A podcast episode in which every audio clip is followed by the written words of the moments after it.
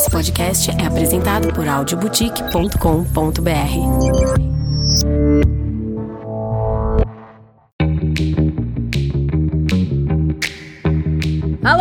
Começando mais um episódio do Lado B de Brandão. Aqui quem vos fala sou eu, Vanessa Brandão, e eu tenho a missão de sempre trazer à tona o lado B das pessoas, aquele lado super interessante, mas que geralmente ninguém conhece.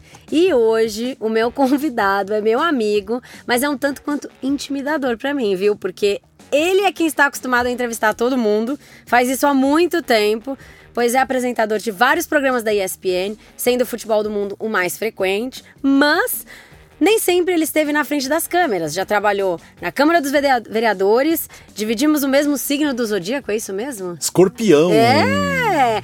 Somos os dois escorpianos. Dois grandes, dois grandes comunicadores. Exatamente. E eu ia falar que assim que você começasse a falar, é, todo mundo ia reconhecer, porque você é dono de uma voz inconfundível. Oi. então, um enorme prazer que o lado B de Brandão hoje recebe Alex Tseng! Vanessa Brandão! Aê!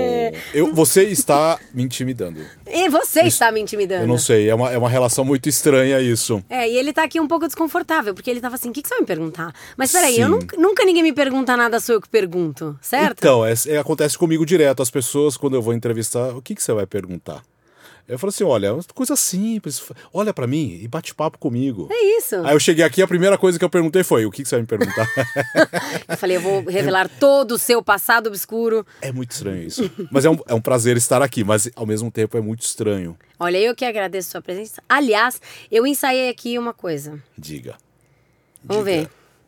Vamos ver se eu acerto, hein? Fenkanchaitse. Acertei? Tsetse? O que, que, seria isso? Oi? Em chinês, não seria? Não, olha aí, ó. Saí o dia inteiro. É, fe, pra, fe, oi? Isso seria um muito obrigado em chinês ou não? Como que é muito obrigado em chinês? Não, obrigado mim. é o mais básico de todos. Xexê. Ah, é xexê. Então eu queria dizer que o Google Translator me ferrou aqui, porque eu, putz, eu ensaiei o dia é inteiro. É assim, obrigado é xexê. Xexê. E muito obrigado. Que era isso que eu tava tentando falar muito no começo. Muito obrigado. Kanxê. Kanxê. Kanxê. Então, kanxê. Kanxê. Kanxê.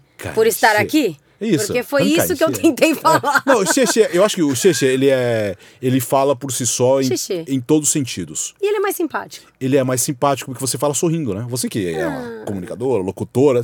Xexê. Xexê. É isso. Ninguém ah. fala Xexê. Xexê. Tipo, é. aquele muito obrigado puto. É, exato, mas existe o obrigado, tipo, obrigado, hein? Existe. Qual que é esse? Não, tô falando, você vai a qualquer lugar, você sai da, do restaurante, ah, obrigado, hein? Sabe? É, não é, não é aquele obrigado. O xexê, não, o xexê é difícil você falar, xexê. É, não, xexê, xexê você é... dá risada na hora que a pessoa Exatamente. fala esse muito obrigado. Ela pode estar puta, se ela falar xexê, eu vou começar a rir. Xexê. E você é chinês? Você mesmo ou você tem descendência? Descendência, pais. Os pais? pais. Direto assim, primeira linha? Pais de Taiwan. Ah. Pais de Taiwan e avós aí China. Que legal. E como é que eles vieram parar aqui no Brasil? Olha, isso. Assim, é uma, é uma, é uma longa história. É que meu pai, eu, meu pai já, hoje é, é falecido, mas eu tenho 46 anos. Uhum. Meu pai, se vivo, teria 66. Olha. Nós sempre tivemos uma diferença de 20 anos. Minha avó também tem 86. Diferença de 20 escadinha, né? Uhum. Ou seja, meu filho teria 26 anos, mas eu não tenho filho. Uhum. Mas enfim, é, imagina eu com filho de 26 anos, não dá, né? e meu pai sempre era muito fanfarrão, essas coisas. Uhum. É, gostava de curtir a vida, bagunçar, coisa de, de jovens. Sim. E o, o irmão do meu avô, era presidente de uma empresa aqui no Brasil. E minha avó vivia passeando por aqui, gostava do Brasil, achava super legal, carnaval, aquelas coisas, né? Bagunça, bagunça, bagunça. O que todo gringo faz, é, né? Adorar é, o imagina, Brasil. Imagina, oriental no Brasil, na década de 70, né? Aí chegou uma hora que falou assim: ah, quer saber uma coisa?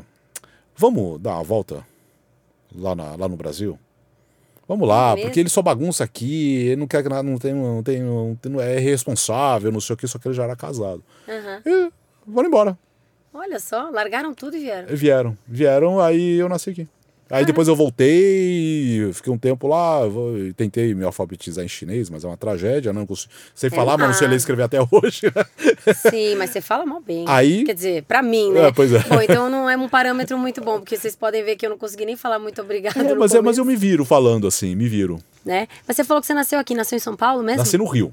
No Rio, É, é. carioca. É, aqueles que nem passeios, aqueles passeios estranhos. Ah, não vai nascer, nasceu. Eu sou carioca também. É. Apesar de não ter sotaque nenhum. Eu, eu imagino eu. Não? É, não, nem você. Você então, saiu do eu nasci dois dias depois, estava em São Paulo já de novo. É, eu conhecer fiquei- a praia, nasceu. anos? Eu fiquei até os seis anos no Rio, mas assim, perdi o sotaque também total. Tô só paulistada. Ah, Desde então, Brasil, sempre. É. E aí seus pais vieram pra cá e fizeram o quê da vida? Comércio, Comércio? comércio. É, sempre com comida. Boteco. Ah. Meu, meu, o primeiro bar que meu pai abriu foi aqui no centro de São Paulo. É mesmo? Largo da Concórdia. Meu Deus. Mas o centrão no Brás. Pra quem Aham. tá ouvindo e não é de São Paulo, é no, mas assim, Centro no mesmo. centrão mesmo. Tinha essa coisa tão assim de 25 de março, centro de compras, né? Uhum. Era terminal de ônibus, bar, era aquela muvuca. E aí? Imagina o meu pai Vocês moravam perto dali, não? morava, meu pai morava no bar mesmo, Ah, no é? bar. Ah, meus, meus avós moravam no extremo sul, pra você ter uma ideia. Nossa. No extremo sul de São Paulo, porque a gente abriu um restaurante lá perto de uma faculdade, que hoje é a Unisa, antigamente era o ZEC. Abriu lá e ia ser muito longe, né? Meu, o, o busão de, da, ali da, do Rio Bonito até o Lago da Concórdia eram três ônibus, dava duas horas pra chegar. Caramba. Então não dá pra ir toda hora. Então eu ia lá visitar meu pai, ou ele vinha pra casa. Aham. Tipo, oi, tudo bem, mas você vai ficar aqui um dia, dois dias, não dá pra você ir embora daqui a pouco, né? Ou, Tem que tipo, se planejar. É, tipo, ou eu ia lá sexta-feira à noite, ficava é lá. mais do que ir pro Guarujá. Não, era muito longe. Era muito longe, tinha que esperar o ônibus. Eu- eu- eu- memórias de infância, né? Tinha um ônibus chamado Largo da Concórdia, Aham. 672C. Caramba. Meu, era uma Lotado. hora, uma hora esperando e, nossa, eu não, não conseguia ficar em pé. Não, não conseguia ficar sentado, só ficava em pé o ônibus inteiro, porque era do lotado daqui até lá.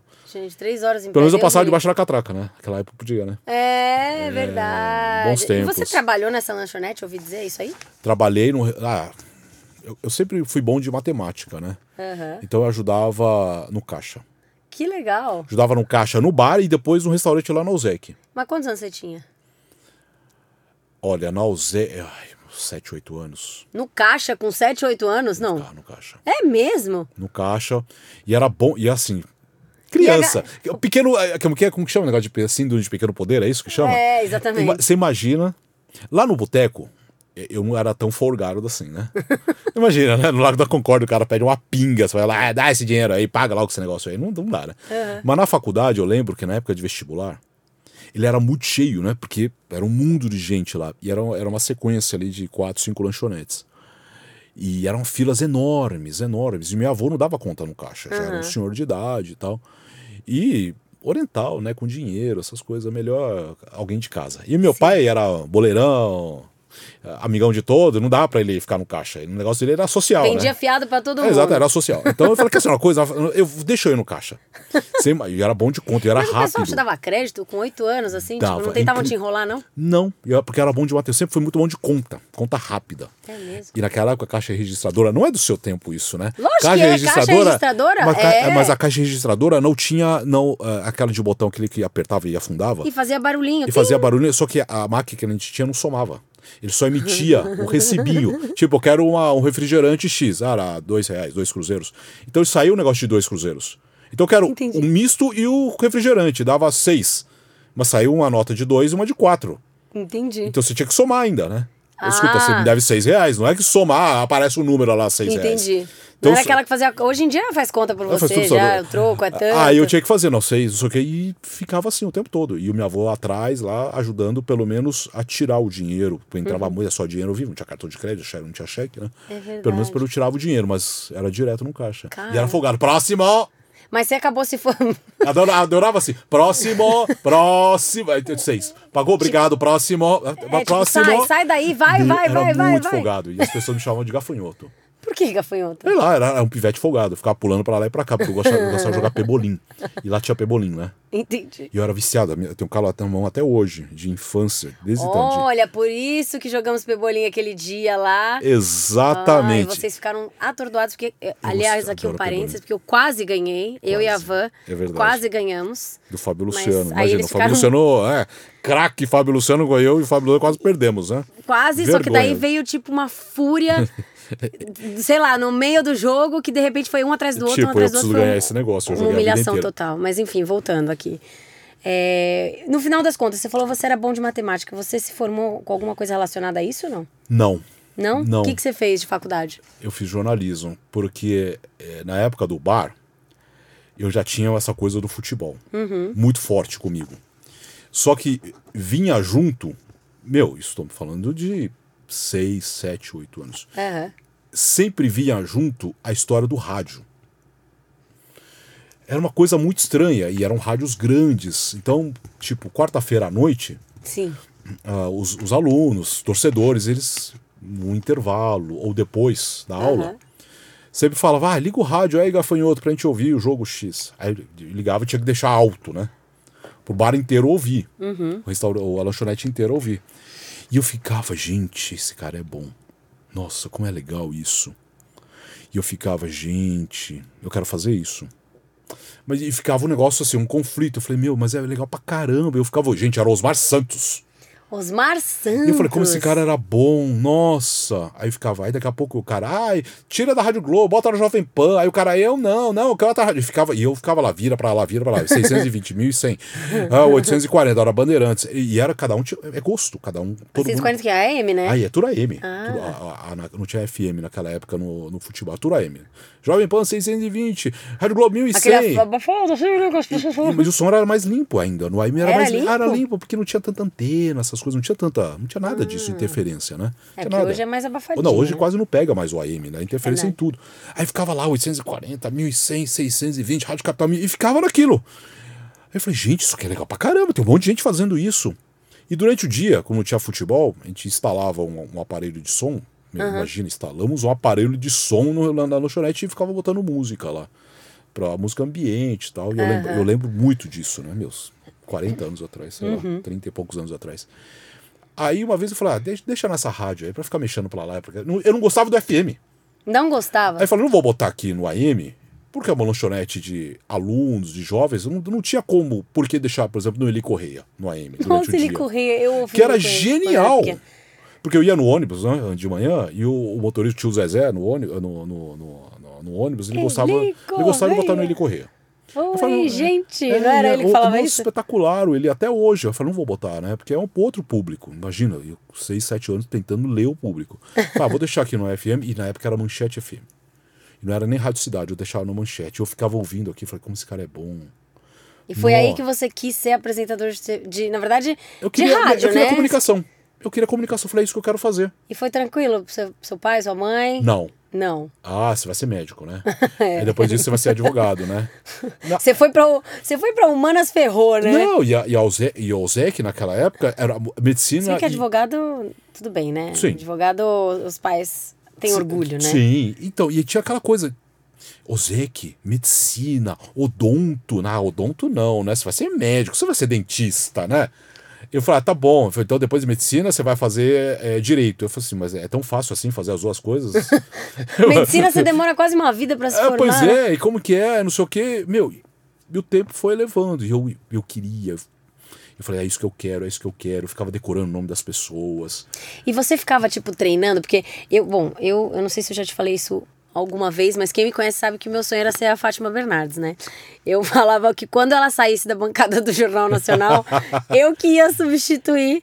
Eu ficava treinando meu boa noite na frente do espelho quando eu era criança. É ridículo, né? No, no final das contas, alguma Mas- coisa deu errado, porque eu não estou na bancada do Não. Jornal Mas- Nacional, ah, mas. mas quem nunca brincou de bancada do Jornal Nacional? Gente, mas eu ficava treinando meu boa noite, boa Eu noite. Bonner, porque no meu, no meu né, na minha é, figura, ela Já ia sair, mas o Bonner ia, Ia ficar, ficar, e eu ia, e eu Ia ia, ser- exatamente. Mas posso falar pra você, é, na, na lanchonete lá na Ozek, é, a gente tinha um car o cardápio, era uma folha de sulfite com esse plástico, que que é plástico? É sim, L. sim, sim, Que sim. só, só encaixa, mas não tem, não tem nada, só encaixa. E eu pegava aquilo no final do dia, ao final do almoço, eu estudava, de, estudava tarde. Então, final do almoço, antes para a escola, ou à noite, meu, a gente ficava até muito tarde. Uhum. Muito tarde. Eu pegava, juntava tipo uns 10 cardápios, eram, aquilo lá para mim eram 10 laudas. 10 laudas. Dez Lauda, tecla sabe pra quem não conhece, é o roteiro do Do, programa. do jornal, do Com a programa. parte técnica, com a parte da É, locução, ou- né? se- Que seja, 10 folhas de sulfite. Eu ficava lá, como se fosse o papel na, no balcão, na, na Uhum. bancada. Aí eu ia pro balcão da lanchonete, tinha mesa e tinha um balcão muito comprido, tipo 10. dez lugares, um do lado do outro. Eu sentava, atenção, bancada do Jornal Nacional, para você que está ouvindo a gente, atenção, bancada do jornal, vai visualizando. Só Lanchonete que, assim, do lado da faculdade, só que é o seguinte, a bancada, ela terminava, ela, ela começava do lado, tinha uma geladeira, ou seja, não tinha, não, não tinha. A geladeira era Fátima.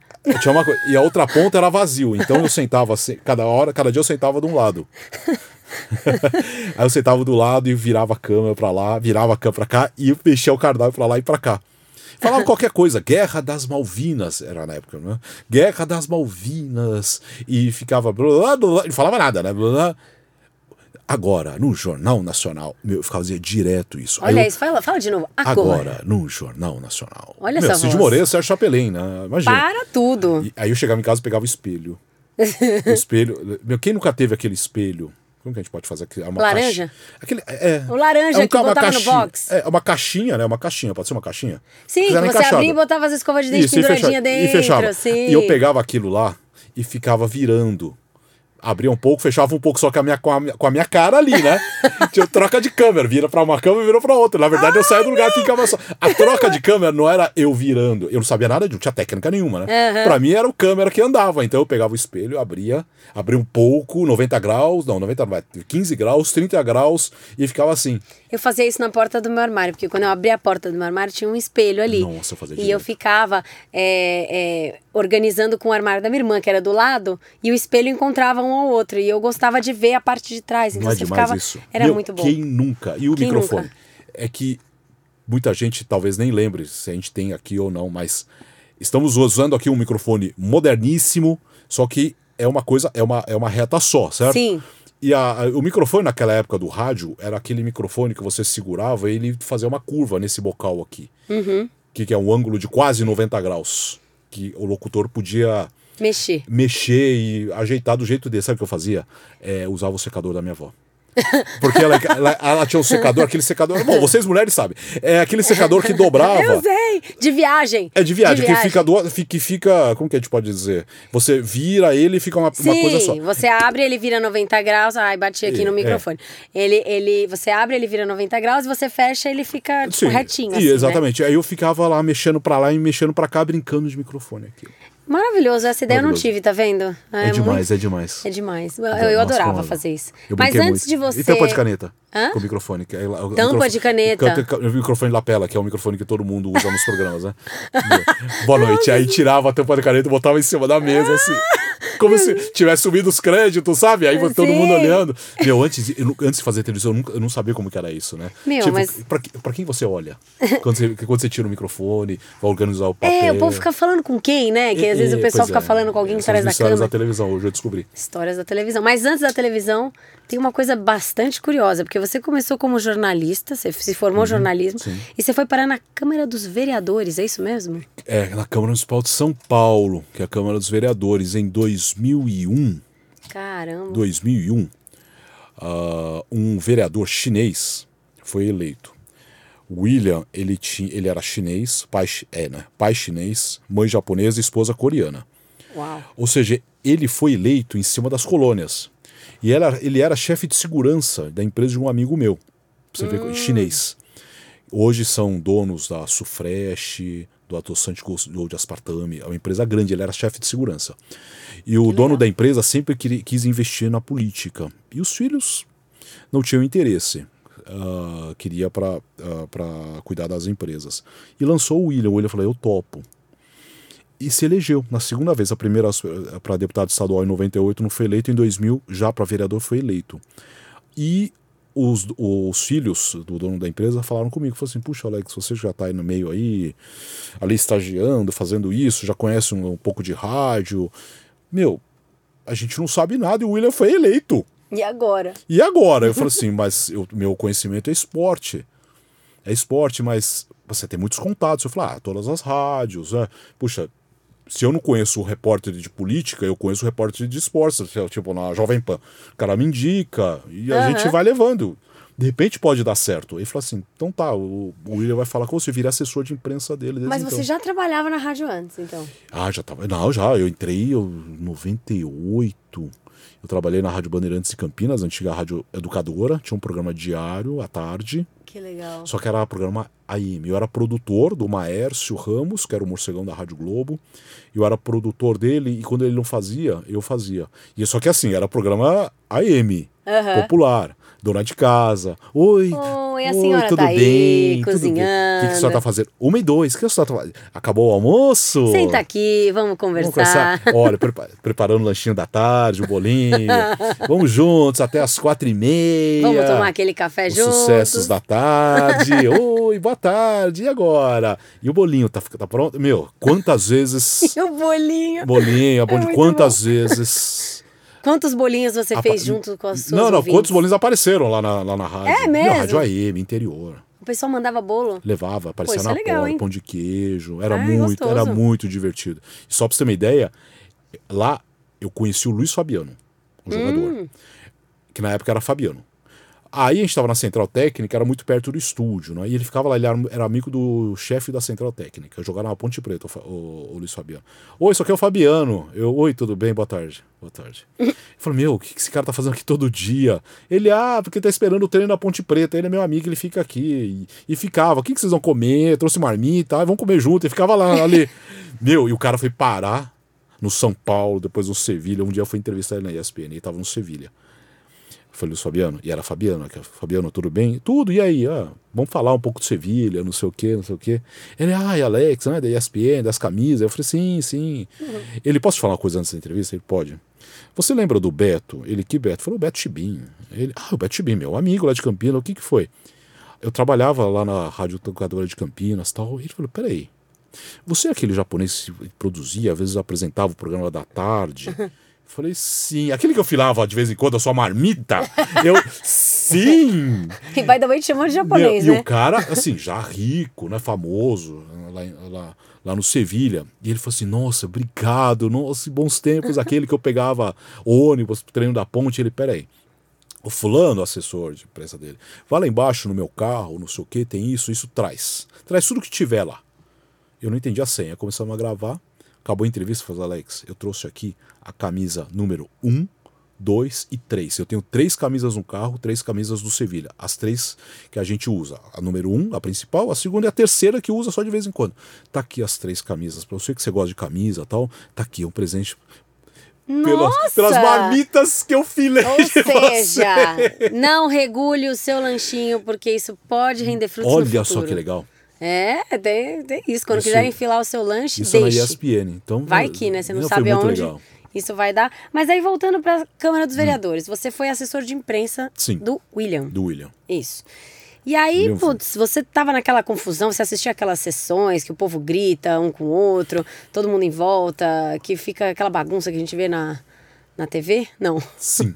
Sim? Sim, e assim, é, em 2001 foi logo depois da máfia dos fiscais, Hum. da gestão do Pita. Aí a Marta assumiu, a Marta Suplicy, Suplicy assumiu, e ainda tinha aquela coisa, a imprensa inteira em cima, e era uma coisa que fervia, era uma coisa assim, tipo, é, jornal, Jo- jornal da Tarde, dois repórteres, Estadão, dois repórteres, Folha de São Paulo, dois repórteres, TV Globo, Nossa. sempre um repórter.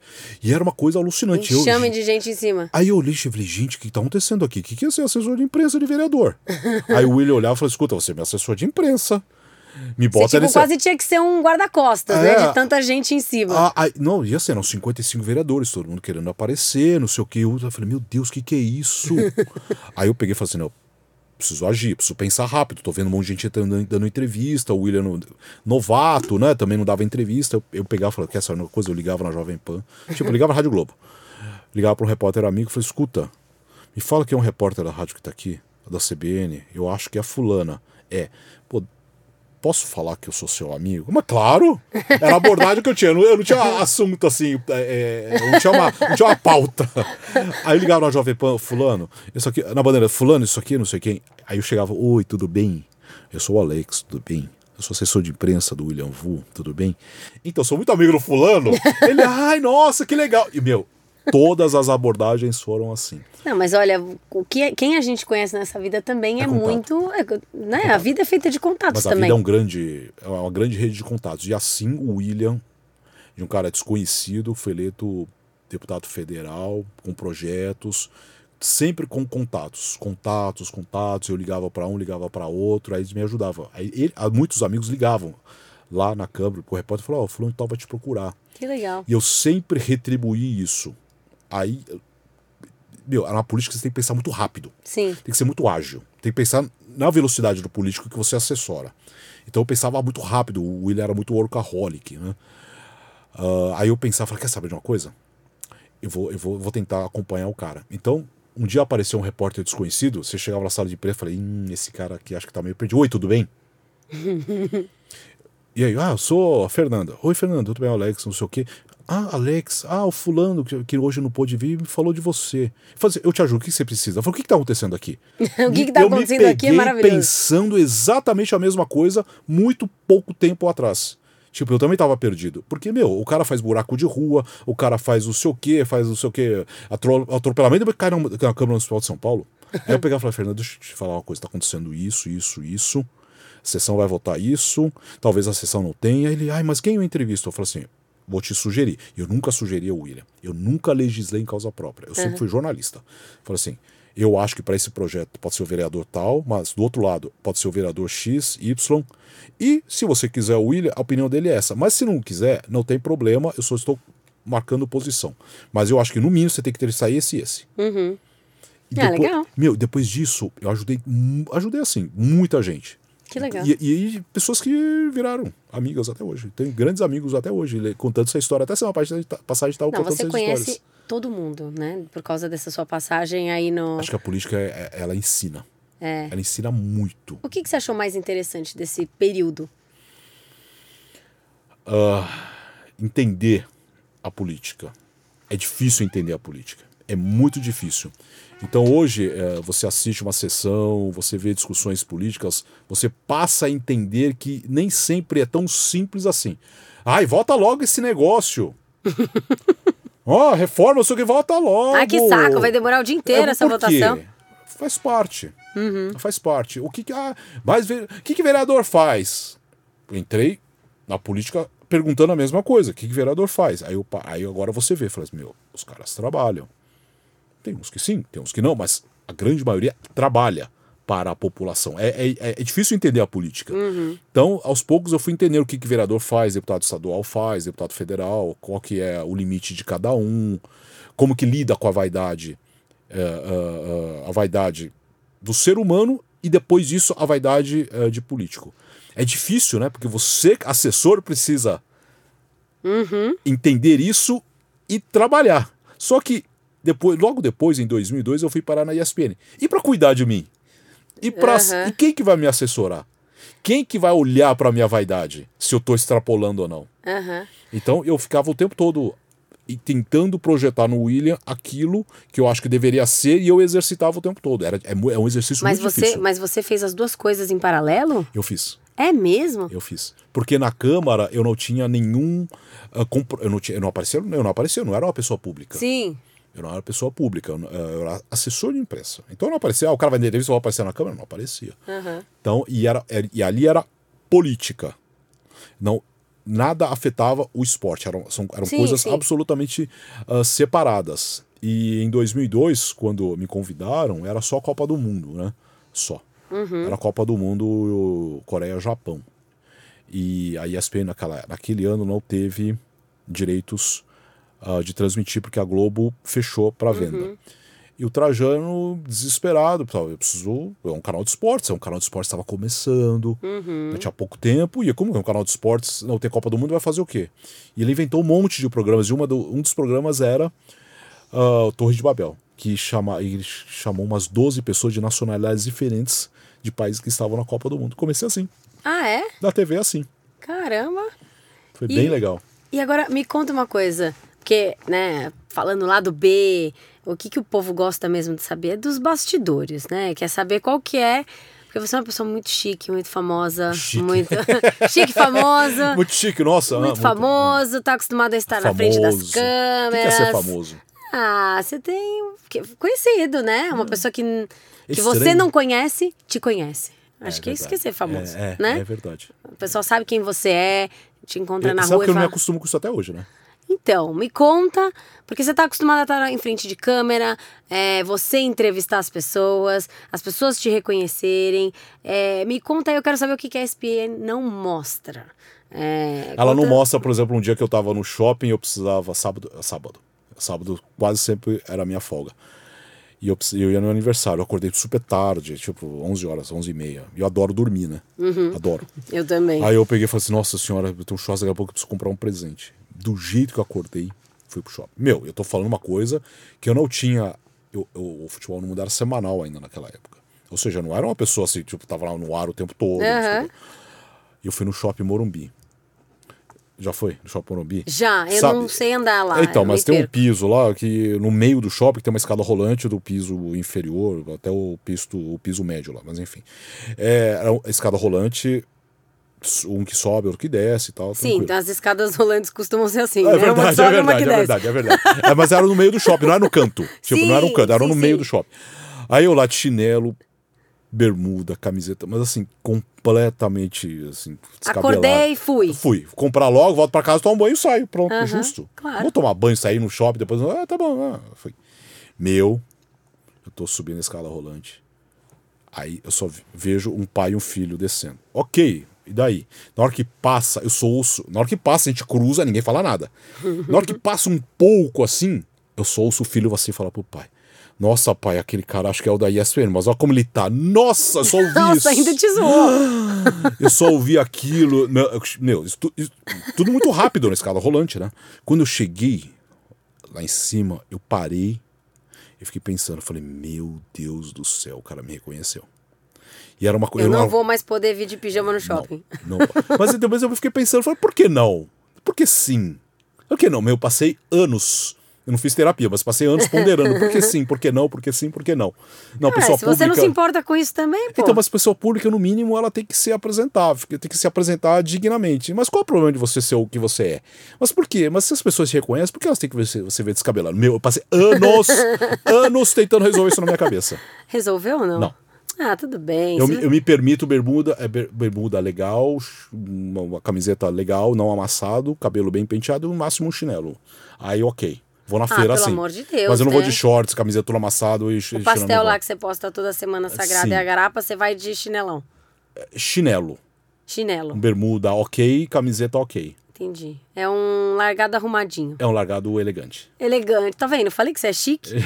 Falei? É muito estranho, porque A- as pessoas compram peixe e te reconhecem. Como que faz? Você fala, nossa, o cara vem assim na feira? Tipo, não. Ué, não, é, mas bom, se você se, também não se importar com isso, né? É que às vezes o pessoal fala, ah, vamos tirar uma foto. Então, Aí você sim. tá né, naquele é estado, não muito, dá. é, é muito estranho, é muito estranho. Mas é, é- ao mesmo tempo, é muito legal, viu? Mas eu, eu me divirto com isso. É? Eu, mas eu estranho até hoje você está no restaurante e as pessoas. Olha, olha.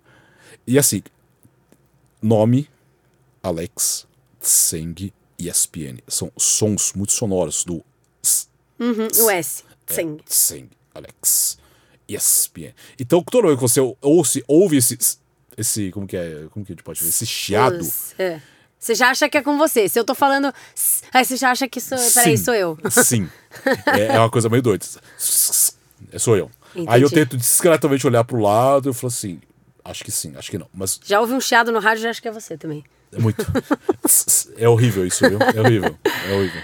E, ó, você, você lá na, na ESPN, você falou até quando a gente tava combinando de vir aqui que você precisava checar a escala da semana, né? Uhum. Pra gente marcar aqui a gravação e tal. Como é, que, como é que é isso? Você tem cada dia um horário diferente? É, É a. Como que a gente pode dizer? A grade, a programação da ESPN, a programação, ah, à tarde, ela varia um pouco. É dif- é, não, não- é, não é sessão da tarde, todo dia o horário marcado. Sim. Vale a pena ver de novo. Porque nós temos muitos eventos esportivos à tarde. Então, quando não tem jogos, os horários normalmente são aqueles. É a mesma coisa, ah, vai ter um jogo Barcelona e PSG na Champions League à tarde na Globo. Bom, aquele dia certamente o vale a pena ver de novo, a sessão da tarde não vai ser naquele horário. Só que é uma coisa é, é pontual, Sim. por exemplo, na, na, na programação da TV Globo. Na ESPN não, na ESPN é um, programa, é um canal de esportes, tem vários esportes, vários jogos de futebol, então varia um pouco. Então, toda vez você tem que. A gente acompanha pela escala que nós recebemos, uma planilha, pelo e-mail, bonitinho, o horário com o seu nome, com o seu nome do lado. Uhum. E no dia, no dia anterior ainda tem uma atualização da escala do dia seguinte. Atenção, mudou o horário. Atenção, não temos, não temos alterações. Eu que sou ruim de e-mail ia estar ferrada. Não, ia é, aparecer tempo- lá desavisada no horário errado. Sim, mas acontece com muita gente. É? Acontece com muita gente. O cara fala assim: bom, amanhã eu vou entrar, o jogo é 5 da tarde. Ok, então amanhã, então hoje eu tô de folga. Tipo, terça-feira o cara tá de folga. Tem muito isso, porque a gente trabalha muito fim de semana. Jornalismo esportivo tem isso, não tem vida. Não tem vida, não tem, não é, ah, não, ah, que legal, vou folgar sábado, vou folgar sábado e domingo. Não, não tem isso. não tem isso. Meu, a gente lida com o entretenimento. Sim, a é gente verdade. trabalha com a diversão das pessoas. É, Sei bem como é. Pois é, então tem que trabalhar sábado e domingo. Então, de repente, você folga terça. O cara tá folgando terça. O cara sabe, bom, quarta-feira eu vou trabalhar às 7 horas da noite. Ok. Aí vem uma atualização de escala, o horário mudou pra 6, 5. Meu, tem que ligar pra pessoa, porque mas imagina se o cara tá de folga no dia anterior vai checar e-mail, não vai, né? É, na verdade. Então isso muda muito, isso é uma coisa meio louca assim da vida. Tem gente que, por exemplo, ah, fulano passou mal, fulano avisou que amanhã tem um problema, não vai poder ir. Então aparece na escala o seu nome, às 9 horas da manhã, como aparece, apareceu Sim. comigo várias vezes. Mas aí eles, eles avisam, fulano, você pode amanhã vir no lugar não sei de quem, às 9 da manhã? Sim ou não? Ah, Só que é o seguinte, não esqueça que o seu programa às 5 horas da tarde continua. Entendi. Então você vai cobrir o outro, mas você também. Você tá... continua no seu, cobrir. Daí você recente- fica lá no- na, na TV ou você Vou te falar. pode sair? Bom, nós te- te- teve duas situações eh, di- diferentes. Ah, até pouco tempo atrás, a, a gente tinha a ESPN, o ESPN agora às 9 da manhã, das 9 às 10. Aham. E a Marcela Rafael, apresentadora, entrou de férias. Aí falaram comigo: você pode substituir ela durante 20 dias? Eu, tudo bem, o programa é às 9. Daí eu tenho que chegar aqui, umas 6 horas. Eu sou muito CDF, eu não chego uma hora antes, meia hora antes. Eu tenho que. Pra mim, tem que chegar duas, três horas antes, tem que ler tudo, estudar tudo, checar tudo. É uma coisa meio de louco. Uma coisa meio paranoica. Não, tudo bem, chega às 6 horas da manhã aqui, mas o futebol no mundo é às 5 horas da tarde. Ixi. E aí? Eu falei assim, bom, você se adapta aí, mas eu falei assim, mas é muito longe da minha casa. Bom, você se adapta, você, você sabe como é a sua rotina, né? Eu, tá bom, chegava às 6 horas da manhã, acabava o programa às, 9, às 10, pra não voltar lá pro Brooklyn, na zona sul de São Paulo, da zona oeste ou zona sul, e é muito longe, dá tipo 40 minutos de carro, eu ligava para um amigo, que eu jogo tênis aqui mais na Vila Mariana, eu falei assim, ó, posso, eu vou aí, Aí já deixou meu nome, tipo, ele é morador aqui. Eu ia lá, que é muito mais perto, né? Atravessava, tipo, 15 minutos, chegava lá, dormia. Dormia, tipo, das 10 e meia até meio-dia. Almoçava lá mesmo. Aí ia pra TV, chegava meio-dia e meia, uma hora, o programa às 5. Isso, ok, tá tudo Caramba, bem. você chegava meio dia, meia, uma hora pro programa Ah, 5 ah, da tarde? CDF, é uma coisa... Mas por quê? Você descobre a pauta no dia? Como é que é? O que que você fica fazendo nesse tempo antes? A, a pauta sempre é discutida, agora com o mundo do WhatsApp é uma maravilha, né? Então Uhum. você discute pessoalmente, discute no WhatsApp, discute no WhatsApp, mas as coisas vão acontecendo. E é é uma discussão interminável, porque imagina você que está ouvindo. ah, se assiste o Jornal Nacional, você fala de uma notícia X, uma notícia Y, depois vira para o esporte. Como que isso aconteceu? Isso é uma longa discussão, porque tudo tem que ter uma lógica, né? E cada um tem a sua opinião. Então é uma discussão interminável sobre o roteiro, a sequência do programa. E depois que a gente resolve a sequência do programa, e nós vamos. Primeiro vamos falar desse assunto, depois desse, depois desse. Quem Isso. discute?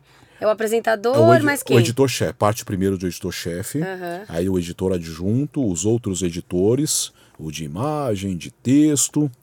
É uma equipe grande. E depois os comentaristas normalmente participam da discussão, do debate. O apresenta... eu, eu participo bastante.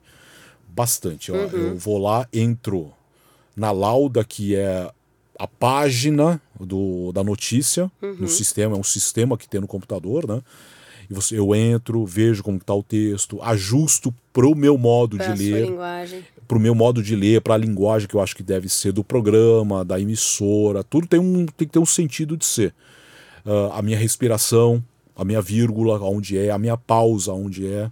Então eu, eu gosto muito. Você tem essa liberdade de mexer no texto. Sim. Que é- quem escreve é o editor. É, são os editores. São o editor-chefe. Todos os editores. Porque senão você lê do jeito que tá lá, né? Você não. Você não tipo, você improvisa, improvisa, não. improvisa muito, impro- improvisa-se muito, mas o mais importante, eu acho que nesse primeiro momento de uma de- da criação da notícia ou do, do texto é você primeiro adaptar a sua forma de leitura, a sua respiração.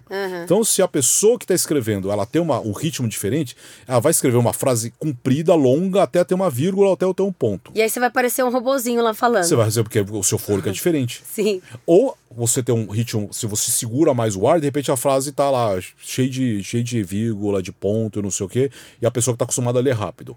Então isso é uma arte Sim. da pessoa, primeiro da pessoa que começa a escrever aquilo. Deixa eu ver como que o Alex lê. Aham. Aí, no seu- aí vou lá, ajusto e vou lá e dou um tapa. Uhum. Mas a gente tem toda essa liberdade de mexer no texto. Que legal. E o improviso, porque todos esses textos são lidos depois no teleprompter, que é o aparelho que fica na frente da câmera. que Passando fica o textinho lá na passando frente. o textinho. Que é pra câmera que você olha pra dar notícia e você vê o texto ali. E a outra arte é no olho não ficar, balan- ficar mexendo pra lá e pra cá. Isso é um grandíssimo de um exercício. Não, mas dá pra controlar isso? O olho não mexer pra lá eu, e não- pra cá? eu, eu aprendi fazendo. Eu não, ninguém nunca me ensinou. A- a- Sempre. Eu nunca reparei nisso, que Pois tinha é. gente que fica com o olhinho pra lá e pra cá. Tem muita gente que fica com o olhinho pra lá e pra cá, porque normalmente você Agora- não tá prestando no olho, agora né? eu não você vai prestar. conseguir mais. O mundo vai prestar, todo mundo que tá ouvindo. Agora eu não vou mais prestar atenção na É. notícia, eu vou ficar Mas prestando tem atenção gente, nos tem olhinhos. muita gente que tem essa técnica de conseguir não ficar andando com o olho para direita e para esquerda, direita, esquerda, direita, esquerda. Por quê? Porque ela tá com o texto, ela leu o texto antes, Ah, ela ensaiou, sabe o se que vem. preparou. Se preparou, ela sabe o que vem pela frente. Uhum. Então você não tem esse desespero. Ah, não, isso acontece muito, mesmo com pessoas que não estão, que estão acostumadas, notícia de última hora. E aí é um Ah, problema. é. Aí é um problema. Ô, fulano, aconteceu isso. Está no TP, está no teleprompter. Ixi, Apenas leia. Ah, então eu falei assim, gente, então normalmente a técnica é vamos ler mais devagar. Mesmo meu ritmo sendo um pouco mais rápido. Leia um pouco mais devagar, porque você não sabe o que vem, você não sabe o Meu, tamanho da frase, você não sabe quando vem a vírgula, você não sabe, você não sabe nada, né? Você não sabe nem que notícia é essa que você vai ler. Exatamente. O máximo que eles falam no seu ponto, que é no foninho transparente que tem aqui no ouvido, é, é o assunto é esse. Entendi. Ah, o, o Messi saiu. O Messi foi embora, foi pro PSG. Ele falou, mas como assim? Aí você não tem nem como responder, você só pensa, né? Como assim? Você tá no ar, você não vai falar nada. Apenas leia. Aí você vai lá. Aí em vez de você falar, Lionel Messi deixou o Barcelona rumo a Paris, agora será novo. Aí você vai lá, Lionel Messi deixou o Paris Saint-Germain rumo. Sabe? Você fica assim. Com cautela, você vai Com- devagarzinho ah, com ali, cautela, porque, vai vai saber que vai ter um termo meio estranho, tem uma palavra longa, sabe? Umas coisas assim. Ou aquela vírgula que fica no meio da frase que parece que você fala, nossa, que frase É, esquisita. Mas é, é, é difícil. É o, o teleprompter é uma grande arte. É difícil. O né? improviso eu aprendi, mas é muito de gosto de cada um, claro. O improviso, pra mim, ficou mais fácil. O improviso é. Sai falando. É, mas é porque você também já sabe o que, que vai ser tratado ali, né? Você Exatamente. faz a história do, do estudar Exatamente. antes, né? assim, mas assim, olha que eu acho que eu estudo pouco. Mas é um programa de uma hora. É um programa de uma hora, às vezes um pouco menos, às vezes um pouco mais. Mas é diferente do cara que vai narrar um jogo e tem que falar duas horas sem parar. E como é que você, como é que Eu você vejo os caras estudando demais. de um programa de uma hora? É o editor-chefe. Ele vai te avisando ali no... Sim. Tipo, É, tá mas, atrasado, corre Mas eu tenho um pouco de neura, assim. é, é estranho. Eu fico falando essas coisas, as pessoas, quem tá ouvindo vai descobrir todos os segredos e vai ficar reparando Mas depois. né? esse é. o objetivo de hoje. É, por exemplo, eu, eu fico segurando o relógio. Eu fico. Eu boto a mão no relógio. Eu Ah. tenho um pouco de neura com o horário. Eu gostaria que o programa daquele dia contemplasse todo o que nós preparamos. Sim. Que, nenhum, que todas as notícias ou assuntos fossem tratados. É lógico que tem uma gordura. Que você Uhum. deixa no final do programa, tipo, ah, esse assunto aqui, qualquer coisa a gente deixa para amanhã. Se sobrar tempo, a gente fala, senão... De preferência que vá Sim. que fale. Mas se o- a conversa começa a andar ali, o debate, o assunto, a discussão começa a andar, aí você começa a botar a mão, eu começo a botar a mão no relógio. Só que eu sei que tem o editor-chefe lá no Switch, que tem 10 pessoas no Switch controlando Olhando o programa. relógio. Olhando o relógio, o diretor do programa, o cara do áudio, o cara do, o cara do TP, o cara do, do- que, que mexe nas, no GC, que são as letras que aparecem. Tá todo mundo ali com o controle da situação. É uma nave que tem 10 pessoas comandando, dirigindo o programa. Sim. Mas eu fico lá, eu olho pro relógio. Mas eu olho o relógio como se fosse uma coisa assim. Leve. Então, no próximo programa, todo mundo vai olhar duas coisas: o seu olhinho e você mexendo no E relógio. segurando a caneta. E segura. Ah, essa daqui não foi pro ar ainda. Você me contou antes da gente É, começar a eu gravar. seguro- Conta essa da caneta. É tique nervoso. Então, é, o, o, o- o Futebol no Mundo é um programa que não tem bancada, que é a- como que pode dizer É uma bancada? mesa bistrô. É uma mesa bistrô que mostra só da, da cintura pra cima. É um Isso. programa que mostra o corpo inteiro. Então você tem que saber a meia que você usa, o tênis, se combina com. Tem o Tipo, não é. Jornal Nacional que você pode ir de bermuda, bermuda. e Ah, o terno em cima e, e o Sport. Center. A galera vai de É, bermuda vai- e terninho é, vai em de cima. jeans, de tênis, o que, então um terno lindo, Ricardo Almeida. Você fala, nossa, que elegância! E a pessoa tá de pijama por Tá baixo. debaixo do chão. Então é, é, é- é completo, então é traje completo. Então todo tem uma, tem uma equipe de figurinos que ficam lá fazendo, olha, desculpa, esse tênis aqui hoje não tá combinando com a roupa, não sei o que. Ou pode ir, não pode ir. Só que, como você fica em pé, tudo bem que tem uma mesinha aqui e ali. O que, que você faz com a mão? Bota no bolso, coça a cabeça, Então, né? o que, que Tipo- você faz com a mão? E assim, falar com a mão é uma grande arte. Sim. O mais ou menos. Aham. Tem um, um jeito de falar, como tô falando agora. Tem um jeitinho de falar. A mão acompanha. Sim. É uma coisa Ela muito é parte da sua expressão. Exatamente. Só que é muito, é muito difícil isso. E como eu sempre fiz o futebol no mundo e sempre foi em pé, eu sempre fiquei em pé. Então você vai aprender. Eu falei, "Puta, e agora? O que, que eu faço com essa mão aqui, meu Deus? Aí então eu comecei a segurar a caneta. Porque eu ocupo, no mínimo, uma mão. Isso quando não ocupo as duas. tipo, o intelectual segura as duas canetas. Tipo eu agora, assim, ninguém tá vendo, mas eu tô aqui falando com você, tô segurando uma caneta, às vezes você pode segurar com as duas As mãos. mãos, a segura- então, aí segura as mãos, parece um intelectual, que você vai falando e a, a mão vai balançando, só que não balança tanto, porque você está segurando a caneta. Entendi. Então você Então você não fica aquela ti- Tipo, a pessoa mão, louca com a mão nervosa. A, mão no nariz, a mão no rosto, não é nada disso. Tem, um, tem uma altura certa, né? Então eu fico com essa caneta pra lá, pra cá e, meu, toque. Aí virou toque. Então vou almoçar e levo a caneta. Tô conversando com fulano, o amigão lá. Você vai no happy hour, você tá com a Solta essa caneta! Porra, eu falei, ah, desculpa. Aí você vai lá e solta. Mas assim, eu deixo do lado. Porque daqui a pouco você vai ver, eu tô falando, falando, já pego a caneta. Mas tipo, você tá em casa, sozinho, você tá com a caneta? Não, mas sempre tem uma perto. Porque vai que dá aquele nervoso, Ah, sempre tem uma perto. dela. Eu chego num quarto, um quarto que tem uma bancada, um, com um, um pequeno escritório, eu chego, tô assistindo televisão com a mão, com a caneta Você não pode usar aquelas canetas de clique, né? Porque senão você Não, fica... não, não, que já voou. Já voou. Mas essa que eu tô usando é. Mas, você essa, fica apertando o cliquezinho assim, tic, tic, tic, tic. é, é, eu, já, eu parei uma vez que voou. Mas é uma caneta um pouco mais simples. Só que não era assim, tipo. Não era isso. Imagina você tá Mas era assim, tipo. faz tic, tic, tic. Então, assim, é uma vez, aí daqui a pouco, pum. Aí teve um dia, uma vez, uma caneta mais simples, né? Aí, na hora que, pum, voou No meio do no programa? meio do programa. E aí? Aí dá risada. dá risada. Oi, voou. Opa, voou! Ah, voa papel. É, a lauda cai direto, imagina. tá- eu tô vendo que você tá segurando. Eu tô folha segurando meus papeizinhos Tem aqui. aí umas cinco folhas. E até pouco tempo atrás não tinha máquina de xerox que reduzia a página, né? É, pra metade, não tinha. Meu, você imagina esse monte de folha. Meu, o futebol no mundo, programa de uma hora com muito texto, não sei o que, é 50 folhas. O Jornal É. Nacional tem 50 folhas. 50 folhas. Agora eles têm um tablet, né? Então, então, mas quando eu não tinha nada disso, era tudo papel. Você mal viu o apresentador, né? Tinha Era muito pilha de- papel. E, é uma técnica virar, né? Virar Sim, o papel. sim. Virar o papel. Então, meu, cai, não tem jeito, porque você bate sem querer, não sei o quê. Uma vez caiu tudo. É, mas você se empolga aí com alguma coisa, né? Cai Esbarra tudo, cai tudo. Já caí, caiu um Caiu de tudo no ar. Ah, já caiu um monte de vezes. E aí? Como é que de- você organiza risada. depois? Dá risada, aí todo mundo dá risada naquele momento, né? É, Aquele riso de cacetado. nervoso. Vídeo cacetado. Fudeu. Vídeo nervoso. É, é, meu, né? Porque o resto fica todo mundo rindo, né? Os comentários. Aí o que acontece? É técnica. Aí o diretor aí ri aquele meio segundo que todo mundo dá risada, imediatamente o diretor de TV, ele passa a câmera, ó, corta a câmera para um comentarista. Tipo, fala aí, meu. Aí o cara fala e eu agacho e pego. Entendi. Ixi, Maria, quantas vezes? É A coisa mais normal do mundo. Mais normal do mundo, papel. Tipo, você tá ali se desesperado, catando os papéis, tentando achar a ordem e o comentarista lá pleno falando. É. Então, mas você sabe por que tem esse, esse monte de papel? Qual a necessidade, né? Porque é, a gente tá lendo o texto, tá lendo o TP. Ah, vai que cai. E pode acontecer uma coisa. Aquele é um computador. Sim. Ele trava, ele, ele apaga. Vai que o cara Aí tá faz o quê? dormindo. Aí faz o quê? E agora, que notícia que é? Você tá lendo, ó. Ó, o ministro da Fazenda. Oi? O que, que aconteceu Tra- com o ministro? Apagou. E agora? Não sei. O, o ah, o, o índice de inflação é 4,17%. E aí? E aí, né? Tipo, o cara do TP deu aquela pescada, Deu uma pescada. a... Exatamente. Você- Só que assim, você precisa estar atento ao programa.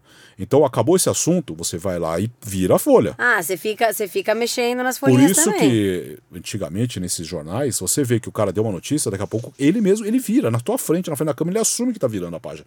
Discretamente, ele tá virando a folha. Ah, mas tudo bem também, né? Não, Porque- É bonito, é chique. É chique, Ah, mas é o- chique. O, o futebol não quer em pé, eu pego esse monte de papel e fico segurando na mão. Aí depois eu vou lá, bonito, tira uma folha e bota em cima da minha mesinha do lado. É elegante, é chique. É elegante, então aí você já ocupa as duas mãos, né? Uma com a caneta e outra com o papel. Sim, senão é, aí você já se- fica às vezes eu, agora eu intercalo com é, largo a caneta e pego o celular. o celular. Pra ler os comentários no é, Twitter. É, ou finge que tá lendo, ou lê, mas assim, você tá com o celular na mão, é um, é um tique nervoso. Mas cadê o meu aqui? Ai, meu Deus, cadê Tá meu celular? aí, tá aí, ele tava aí, Pelo eu de vi. Deus, é, Ele é tá isso. pertinho Então aí. você larga a caneta e fica assim com o celular, e fala que fica assim. Ou bota a mão no bolso. Vou te mandar uma mensagem no ar um dia assim, na hora que você tiver com o celular na mão, ó, só Nossa, pra você dar aquela vibra. risada. É, tocou o telefone esses dias. Tocou? É, é, tocou. E eu, eu sempre deixo no, no vibra, mas tocou. Ixi, Tocou Maria. porque antes eu tava ouvindo o áudio X, aí eu tava ligado o áudio. Aí, Ixi, no ar. tomei, tomei e aí, bronca. você tomei faz o bronca. quê? Tomei bronca. Tomei Tomei bronca, eu tô Mas você, chefe. pe- você pediu desculpa pra galera? Não, aí você fala, é, como o futebol não é um programa descontraído, Ah, assim, tudo bem. ai, meu telefone tá tocando. Sabe? Entendi. Aí tu não. Ai, ai, desliga esse telefone, fala, ah, ou fala que tá no ar. Aí você brinca. Lógico, eu não atendi, mas aí você brinca, né? Imagina se Tô a avó, entregando né? todos os bastidores. Imagina se for a avó, naquele dia que nem ela te ligou. Acon- ligou, ligou, ah, falou, ligou, ligou, ligou, ligou, ligou, ligou. Também liga. Aí você fala, oi, tudo bem? Eu já te ligo, beijo, tchau. Tudo mentira, claro que eu não fiz isso no ar. E minha avó ligou esses dias, no final do ano. No ar? No ar. Mas você não atendeu. Eu não atendi. É, Aí ela ligou de novo no intervalo. Só que assim, um intervalo de um minuto. Como que você faz pra resolver o problema com a sua avó em um minuto? Não dá, não dá. Ah, não dá, não dá. Às vezes assim, estou no ar, ela. Mas, eu e daí? isso. E daí? É programa, programa, programa. Ela, mas é hoje? Eu falei, é todo dia você já sabe, vó. Tadinha, tem que atender a avó. A avó tem que atender. e aí, né, quer dizer, relógio que apita também agora. Então você não atende o telefone, mas o celular tá, tá tocando. Ou Exatamente. o relógio tá apitando, né? Exatamente. A gente anda cheio de aparelhinho aí apitando. E, bom, você falou vários momentos de bastidores aqui do, do programa, né? Do estúdio, mas teve algum momento marcante que não necessariamente foi no estúdio? Porque você já viajou bastante, né? Com, pra cobrir eventos da, da emissora. Sim, Tem algum. Qual que é o mais marcante? Dois grandes momentos. Dois grandes momentos. Pela ordem cronológica, vai. Primeiro foi no programa no ar. Uhum. E eu não sabia, foi uma pegadinha do Paulo Andrade, que hoje é o, é o narrador principal da ESPN. Ele apresentava o programa comigo, todo mundo meio começando na ESPN. E eu não sabia essa brincadeira. Mas desde o começo do futebol no mundo, desde 2003, eu usava a camisa de time. Ah, é? É, Olha. engraçado, foi uma coisa que aconteceu. Eu uso, comecei a usar, eu sempre usava camisa de time, sempre. O primeiro programa que eu fiz, em 2003, eu tava com roupa normal, do figurino e tal. E naquela época, o programa tinha um pequeno auditório. Sentado naqueles cubinhos coloridos. Parecia muito gente inocente. Muito, Gente inocente. muito, Era muito. muito bom esse Era programa. muito. Aí, um dia, um cara virou e falou assim: Ah, eu trouxe uma camisa do Boca Juniors. Eu falei, ah, que legal. Aí mostrou, foi pro intervalo.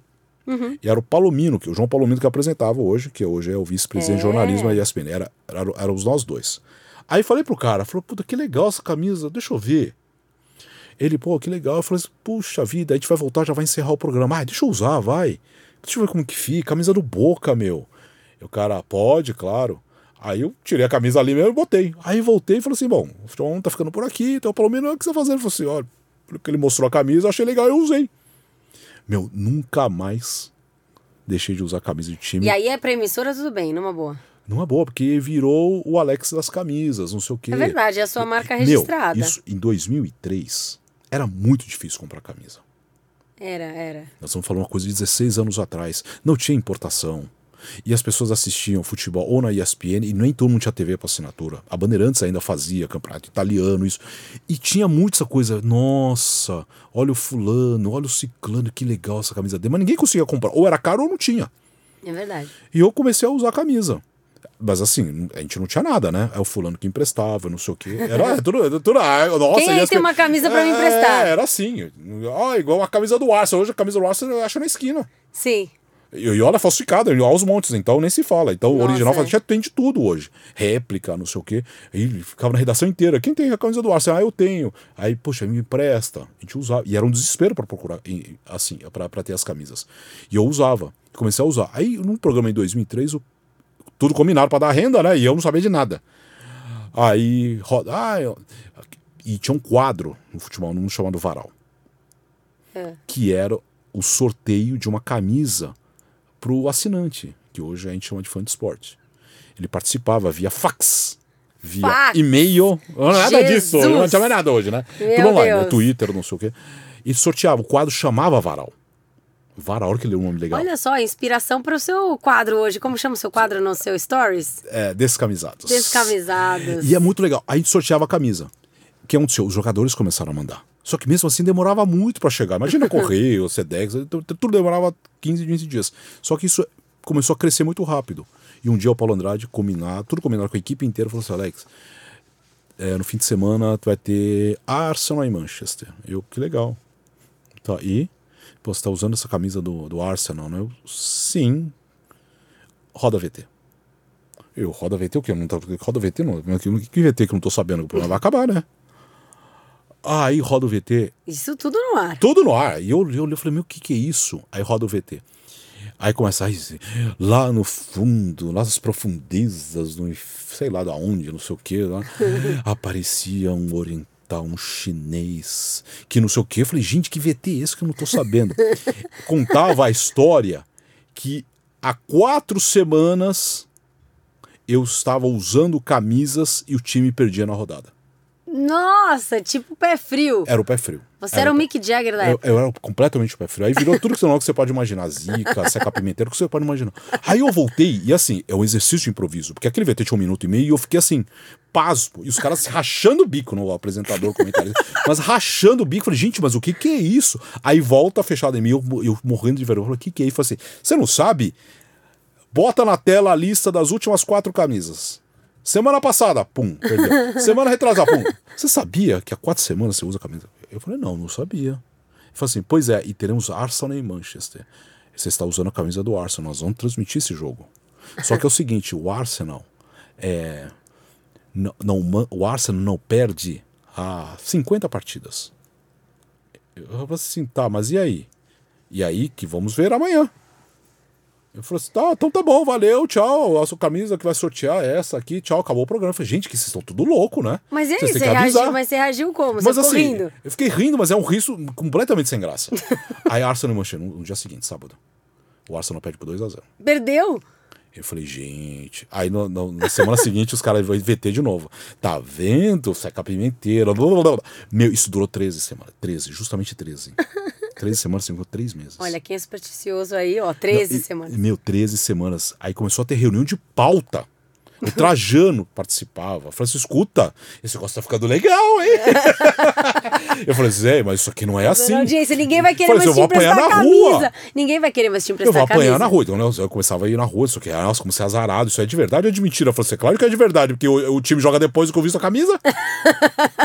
eu falei: claro, o programa é ao vivo. Meu, 13 semanas. Até o dia que chegou uma reunião de pauta, o Trajano falou assim: o que, que vocês estão pensando aí? Eu falei assim: ah, Zé o, o, Brasil vai jogar contra o Equador na quarta-feira. Eu vou usar a camisa do Equador. Eu vou usar a camisa do Brasil, né? Ah, não, tem que negócio tem que ser. Eu tava subindo o sarrafo, né? O Trajano, não, você vai apanhar na rua, Alex. Você vai apanhar na rua. A camisa do Brasil, pô, em 2003, era um negócio ainda muito quente com né, essa relação. Eu falei, ah, tá bom, mas tem o Barcelona, só que o Barcelona vai jogar com o Betis, que é o time do Ricardo Oliveira, que todo mundo conhece hoje. O Betis é o lanterna do campeonato, não ganha faz não sei quanto. O Barcelona tá voando. Ele falou então usa a camisa do Barcelona. Eu falei assim, ah, acabou, né? Vai acabar na quinta, sexta semana, acabou a brincadeira. Ah, Trajano, oh, o Brasil vai jogar em Quito, vamos jogar, usar a camisa do Brasil. Ele, não, você vai apanhar na rua. Então tá bom, usa a camisa do Barcelona. Aí, no domingo, o Barcelona perdeu por 2x0, com dois gols do Ricardo Oliveira. Falei, gente, agora fica, fica, ficando sério. Aí chega na quinta-feira, o Brasil perde pro, pro, pro, Nossa, pro imagina se você tivesse usado a camisa do Brasil. Pois é, mas realmente você ia apanhar mas depois, na rua. Depois nós falamos no ar, né? Falou assim: olha, é um absurdo que aconteceu. O Barcelona perdeu pro Betis, o Lanterna, o último colocado do campeonato. Mas entre nós aqui, que ninguém nos ouça, hein? Mas ele ia usar a camisa do Brasil, hein? mas ainda bem que nos ouça. Ele chegou a provar a camisa do Brasil ali nos bastidores. Deu uma confusão. o pessoal da Penha Barcelonista, que é uma torcida oficial do, Brasil, do, do Barcelona que tem no, no mundo inteiro. Ficou puto. Eles ligaram na redação. Queremos uma retratação. uma. Queremos participar do programa, isso é um absurdo. Não sei o quê. Ligaram falando sério. Aí eles foram pro Gente Inocente só que aí, futebol. Não, não, aí já não tinha mais auditório, só que convidaram para participar. Só que na semana seguinte desse jogo era Real Madrid e Barcelona. Era só isso. O cara chegou no programa e falou assim: Ô oh, Alex, tudo bem. Aí, lógico, tirando essa parte tão séria já, mas brincando. Mas Alex, a gente ficou muito bravo com você, mas vamos deixar um desafio para você se redimir. O quê? É, amanhã tem Real Madrid e Barcelona. Você vai usar a camisa do Real Madrid. Eu li e falei assim, nossa, mas a torcida do Barcelona vai me matar. Eu falei assim, você já usou a camisa do Barcelona? E nós se desafiamos. Você vai na, nosso, na nossa sede na Penha Barcelonista, que vai ter paella, não sei o que, não sei o que, não sei o que, uma puta festa, não sei o que. Com a camisa lá, do Real. Com a camisa do Real Madrid. Nossa senhora. Aí que aconteceu? O Paulo André virou e falou assim: então vamos propor o seguinte: vamos mandar uma equipe e nós vamos gravar tudo isso. Que legal. O, Bar o, o Barcelona ganhou o jogo, realmente perdeu. Os caras puseram uma coroa de rei. Como que chama esse negócio com essa capa assim? Eu não sei. É, parecia um rei lá, me jogaram pra cima. Tinha uns. Como chama aquele negócio? que- Eu Ah, esqueci sei lá, agora. Cajado, sei lá. Cajado, secto? sei- Não, ah, É, não sei. é, Sei lá, aquele negócio de missa, sabe aquelas coisas assim? Sim, assim? aquela capa Aquela peludinha. capa. Meu, assim, isso tudo foi pro ar. Olha que 13, interessante. se- justamente o número 13. Acabou na 13 terceira semana essa brincadeira. Caramba. Meu, eu, e assim, me deu, eu dei um upgrade no programa e na minha carreira Mas aí absurdo. consolidou, né? Legal porque consolidou essa A história marca. de você. Você é o cara das camisas. Sim, porque todos os programas da, da ESPN falavam. Todos, todos, atenção, vamos ver aqui o que, que esse japonês aprontou, o que esse chinês aprontou, o que o nosso O seca povo pimenteira chama de japonês, né? Chama Porque- japonês, chinês. Hoje nem tanto mais. Antigamente chamava japonês, mas tinha aquela coisa, todo mundo era japonês, né? Antigamente. Todo mundo é japonês. Hoje Mas você, tanto, você fica bravo, não? Não, não é coreano, só que é coreano. Não, não é. Eu acho que É gerações... que nem o americano que acha que na América Latina todo mundo né, fala espanhol, né? Sim, É gerações passadas acho que incomodava, se incomodava. É. Hoje eu acho que não. Isso foi o grande, assim, foi o primeiro. Aí O segundo foi a Olimpíada, né? Em 2008 na China, em Pequim. Você Esse foi pra China. Eu fui pra China. Quando o Trajano falou comigo em 2007, ele falou assim: Alex, ah, você sabe que a ESPN costuma chegar um ano antes. Um ano antes. Um ano antes, chegar de mostrar, né? Não, Ah, tá. não, não de morar. Eu falei, tá bom, mas o que, que você quer, Zé?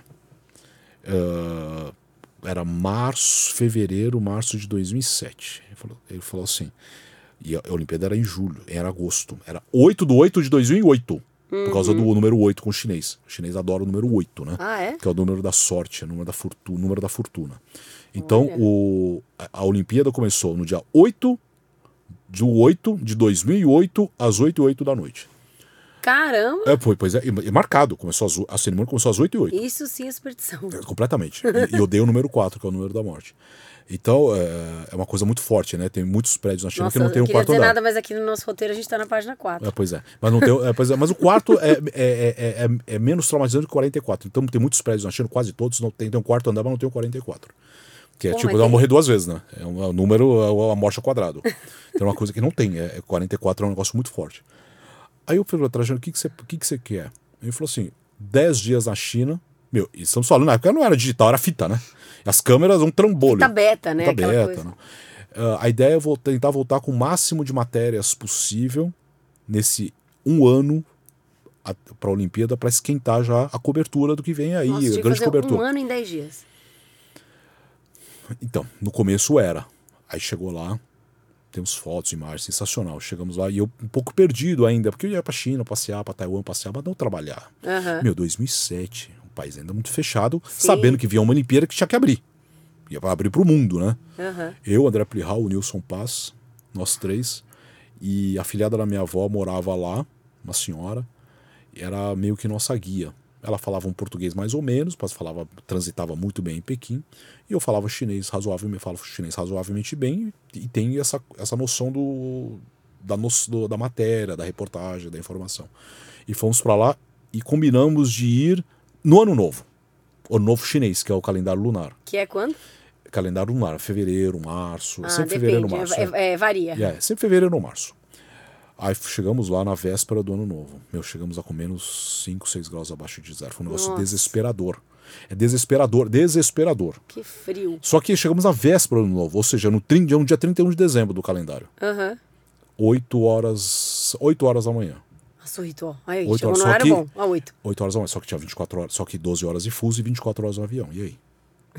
Chegamos às 8 horas da manhã e feriado Ano Novo Chinês é um negócio muito forte.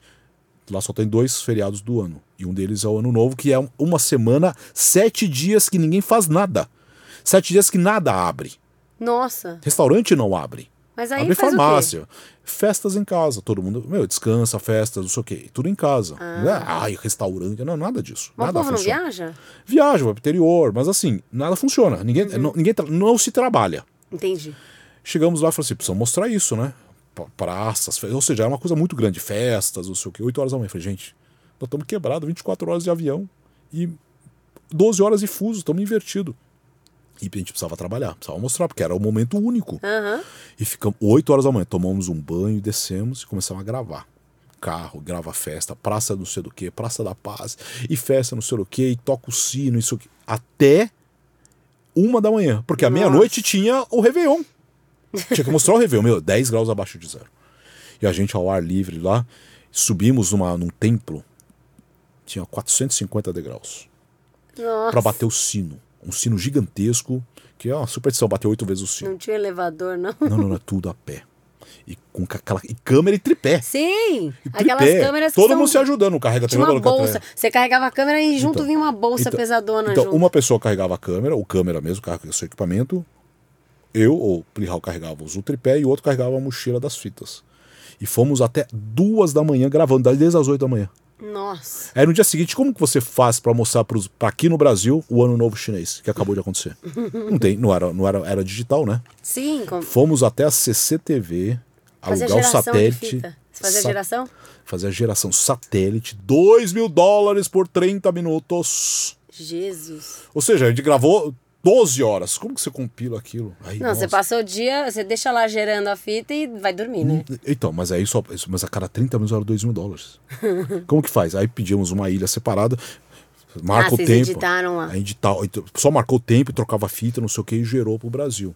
Isso a primeira vez. Aí depois disso nós fomos uma com Plihal, André Fúria, Eduardo Elias, Carla Gomes, quatro vezes até a Olimpíada nós fomos. Nossa. E todas as vezes nós voltávamos com entre 17 a 20 matérias Caramba, rendia o negócio, de hein? 5 minutos. E o que, que tinha de mais interessante lá? Porque assim, é, por exemplo, né, ir pra China e não ir na muralha da China, tipo, não existe, né? Assim, Não é o- existe. É o ponto mais emblemático ali. É. E sempre que eu vejo imagem, foto da muralha, sempre tem aquele bando de gente que você mal consegue tirar uma foto ali.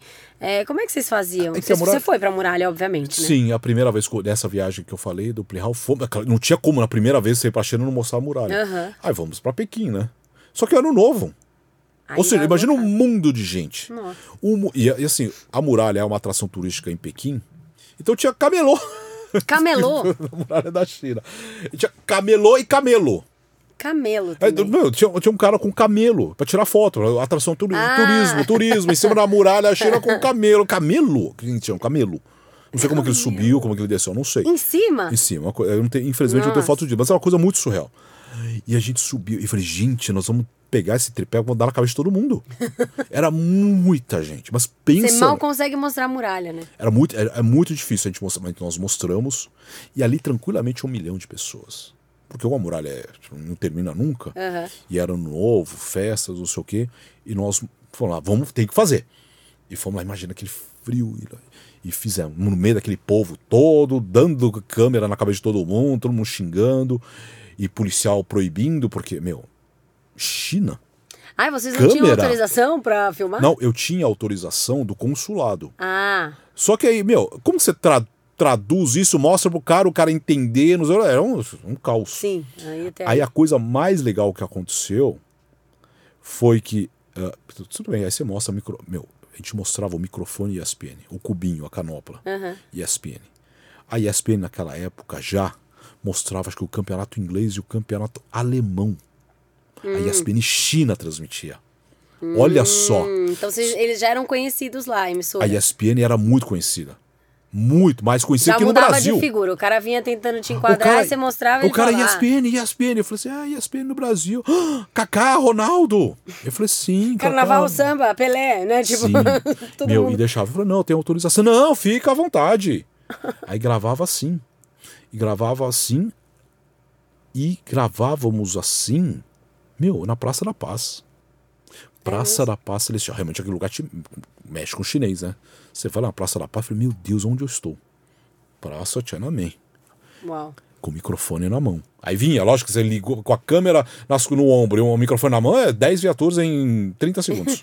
O que, que é? O que, que você vai fazer? Eu Não tem autorização. Mas o que, que você vai falar? Não sei o quê. Eu falei assim, não, fica tranquilo, eu sou chinês. Cadê o passaporte? Os passaportes estão aqui, calma. Fica tranquilo. O cara. "Ah!" Aí Aí depois você aprende, né? Você pega e tira o microfone. Né? ESPN. Sim. Mas ESPN, aonde? Do Brasil. Mas o que, que vocês vão falar? Fica tranquilo, nós vamos falar. Eu estou aqui. Eu sou o apresentador da ESPN. Fica tranquilo. Ele que vai falar, porque eu tenho que ficar aqui ajudando a falar chinês. Mas se quiser eu faço, eu posso falar na frente da câmera. Fica tranquilo, que eu sou da ESPN no Brasil. Ele, não, tudo bem, fica. Não, pode, pode, pode gravar e não sei o que. Aí depois eu dava um chaveirinho, uma caninha de presente, ficava todo mundo feliz. Né? Isso aí não pode pôr. Mas e tem, tem uma história de um tobogã, é? Na então, aí na muralha, aí na segunda vez, com o André Fury. O André Fury, gente, é, ele é um dos meus melhores amigos hoje. Mas naquela época, tinha pouco contato, ele não fazia futebol no mundo, ele era repórter, uhum. né? E aquele jeito meio Juca, que Fury, aquele pessoa, aquela pessoa séria, não sei o quê. Aí eu falei, André, acho que é legal a gente ir pra muralha. Ele, ah, já fizemos. Eu falei, já fizemos. Você quer conhecer a muralha? Eu quero. Pô, que vai pra China, não conhece a muralha, não é conhece óbvio. a cidade proibida, não dá, né? Não, é. Aí eu falei, vamos. Aí a, a Lili, a nossa guia, a filha da minha avó, falou assim: eu vou levar vocês para um outro lugar.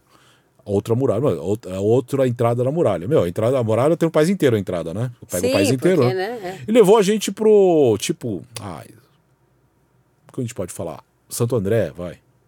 Região metropolitana.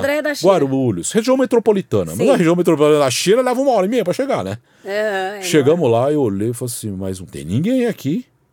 Ele, surpresa, não tem ninguém aqui. Aqui não é turístico. Ah. Falei, bom, que legal. Aí eu falei, André, vai pensando na matéria aí, né? Porque não tem ninguém. Dá pra você contar a história mais tranquilamente. Sim. Aí eu chegou, tinha umas barraquinhas e tal. Eu falei assim, mas eu não tô vendo entrada aqui. Aí, surpresa, vocês vão subir de teleférico. eu falei assim, mas que absurdo, o teleférico no meio da muralha da China? Sim, o teleférico. Ah, tudo bem, vamos, né? Aí eu, o André Fury e o Marcelo dos Santos, o câmera, um gênio, um gênio. Ele virou e falou assim: vocês vão atrás, eu vou na frente. No teleférico da frente. Eu falei, tudo bem, mas o que você vai fazer? Vou gravar vocês, né? A reação ah, de vocês. Era um tobogã, era um teleférico. O teleférico. É. Vou gravar vocês subindo. Eu falei, ah, que legal. Meu, você imagina? Aí eu olhei e falei assim: isso aqui tá tudo enferrujado, gente. Isso balança muito. A trava não fecha, eu, eu não vou subir. Se balançar, pode ser que você me grave caindo. Eu falei, gente, tira céu, esse negócio aqui não, não vai dar certo. E, e o cara virava para trás, no teleférico, aquela altura, e gravava a gente. O cara de pânico, vamos cair daqui, né? Chegamos lá em cima, não tinha ninguém. Nossa, eu estaria desesperado. Depois apareceu duas, apareceram duas, três pessoas, mas ninguém. Matérias, fotos nós fizemos. Meu, não tinha ninguém. E assim, você anda na muralha da China e não tem ninguém, vem toda aquela história na sua cabeça, né? Sim. Tipo, que, que, pra que, que isso aqui tava fazendo? E é muito legal. Aí fizemos um puta de um frio lá em cima, né? E aí, André, deu? Todo mundo de casaco, sobretudo, cachecol, mas um frio. Tem uma foto do André que o frio tava arranjando os dentes, eu acho. Falei, vambora, vamos. Aí eu falei, bom, vambora, né? O teleférico lá, vamos lá com esse teleférico de novo, né? Aí veio, veio a Lili. Só que vocês têm uma outra opção. Falei, qual? Tá vendo esse tapetinho aqui? Eu falei assim, esse tapetinho que isso aqui é uma, isso aqui é uma placa de, de, de uhum. fibra, plástico. Uhum. O que, que é isso aqui? Vocês podem descer de tobogã. Ah, tinha um tobogã mesmo. Eu falei, você tá brincando de descer de tobogã? Meu namorado chama nunca, mas peraí, mas como assim descer de tobogã? Descer de que jeito? Falei, você não tá vendo aqui? Eu falei, não. Falei, vamos um pouquinho mais pra lá. Aí tinha um. Tinha um tobogã mesmo. É, tipo, aquelas placas de aço, de aço Sim. redonda, arredondada. Eu falei, mas como que faz? Tipo um U, assim. É, exatamente, é 90 graus, né? Uhum.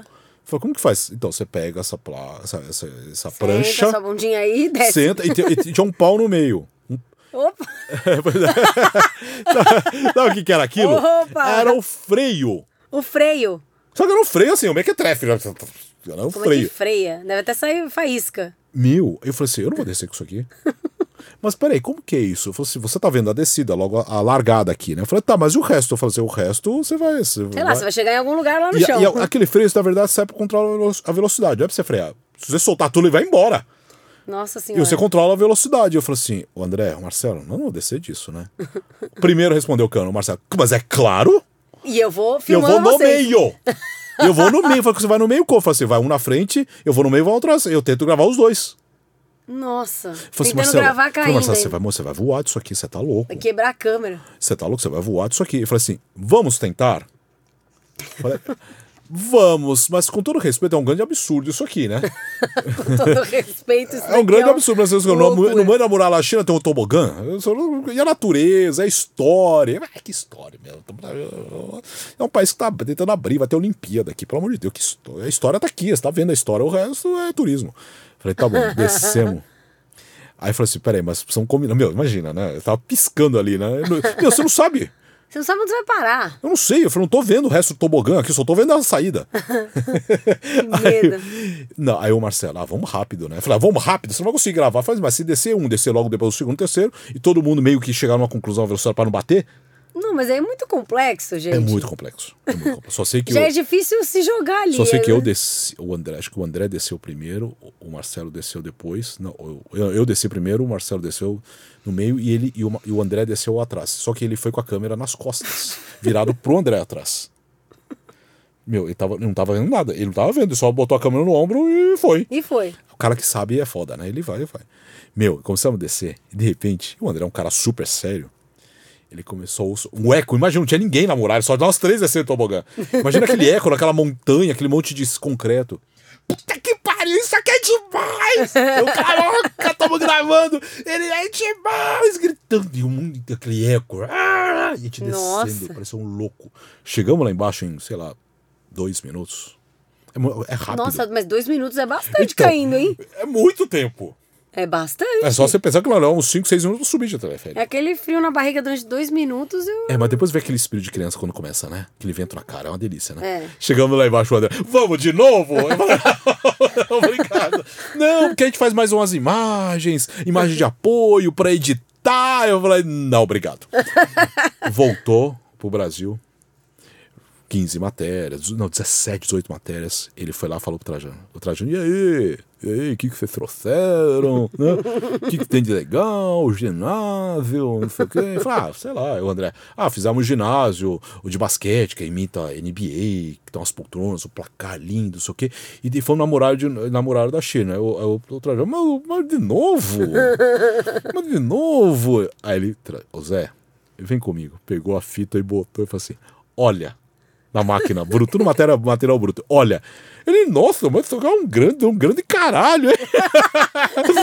Aí, ok, eu não sei, não, sete meses depois, isso foi em novembro de 2007. Novembro. Olimpíada em 2008. Aí, eu- 15 dias, não sei o que, não sei o que, acabou a Olimpíada, domingo.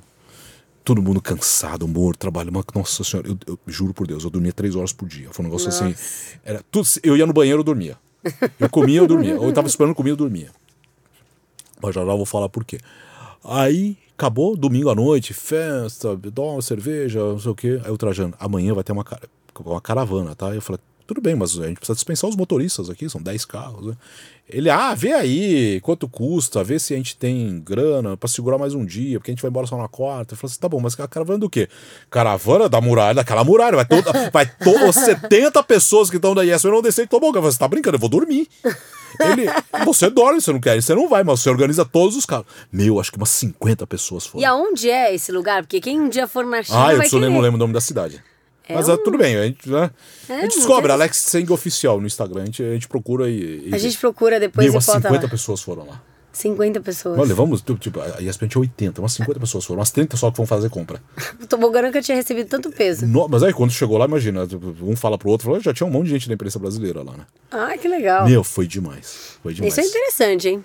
Eu Ó, dormia três horas por dia porque a gente contratou motoristas bilíngues. Ó, tô falando que você é chique. Chinês Não, mas e tem que ser também. né? inglês. É. Ok, porque aí o repórter vai lá, eu preciso ir no ginásio tal, ele fala inglês, Sim. o motorista vai lá e não sei o quê.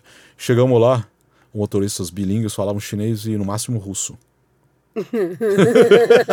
É, russo não ajuda muito, Tinha né? um só, um menino que até tá aqui no Brasil hoje, o Oscar, ele estudava português em Portugal, o sonho dele era ir para Portugal. Ah, Só um. Só que a gente tinha 10 carros, oito carros, uma coisa assim. então o Oscar era o líder. Não, porque o Oscar também ele tinha, ele tinha que ficar perto, meu, e a redação, não sei o quê. Conclusão, sobrou tudo pra mim. Eu Aí você passa- não dormiu nada, você foi levar o o povo dia- todo no tobogã, Não, eu não ia, mas passava o dia inteiro resolvendo pepino. na redação resolvendo pepino. Por quê? o fulano, ah, o André Prihal, eu preciso no ginásio do basquete. Aí ele mostrava o mapa, aí o cara falou, tudo bem, o ginásio do basquete, o mapa, você mostrou, eu sei o que é. E na hora de descer o carro, que horas eu pego você? Onde você quer que eu encontre? Aí, não sei, aí me ligava. Fala pro motorista aqui, não sei o quê. Aí passa o E telefone do nessa época não tinha Google Translator, né? Não tinha nada. Meu, você imagina isso vezes 8, vezes 10, todo mundo. Aí chegar no restaurante, meu, Alex, pede qualquer coisa que eu consiga comer que não seja comida chinesa. Eu, tá bom, mas eu não estou vendo o cardápio. Falei, peraí, passava o telefone, garçom. O que, que tem aí de mistura? Ah, pode ser mistura carne com cebola? Pode. Aí o André, falei, pode ser. André que fúria, pode ser carne com cebola? Pode. Então pede carne com cebola. Mas o que mais que ele quer? O que, que ele quer tomar? Aí foi, passa o telefone pra ela, e era assim, o dia inteiro. Jesus. Cada ligação gerava tipo mais umas duas ou três. Era, Deus. eu cheguei a receber, receber, receber acho que é- eu não lembro direito se era entre receber e, e- e depois efetuar 200 e 210 ligações. Eu contei um dia. Que aí chega no final do dia e falei, preciso contar, porque era uma coisa, era um pânico. E a gente trabalhava no fuso Brasil e no fuso China. Nossa, O que acontece? Tem um dia que trabalha no fuso Brasil, então ele trabalhava às 5 horas da manhã na China. caramba. E os 5 da manhã o cara quer o carro, o cara quer tomar café, o cara chega lá, não consegue entrar, precisa pedir a chave, e não sei o que, não consegue. E 5 horas da manhã tocava. E, minha E aí você que ficava resolvendo tudo eu ficava, eu isso. dormia às duas e acordava às 5 todo dia. Nossa. E você tava falando de comida. Falando em comida. Porque na China é famosa também por essas comidas meio esquisitas, né? O povo curte comer os insetos. Ah, é lenda, né? É? Não, não tem isso, não? Eu, eu acho que essa coisa do, da carne de cachorro. Porque eu adoro comida chinesa, mas assim, eu gosto que daquela, você gosta né? de comer? Não, mas eu gosto dessas xadrez? daqui, a, brasile- a brasileirada, né? O yakisoba, frango xadrez- o porco agridoce, É, o macarrão, é. o, o arroz, O arroz.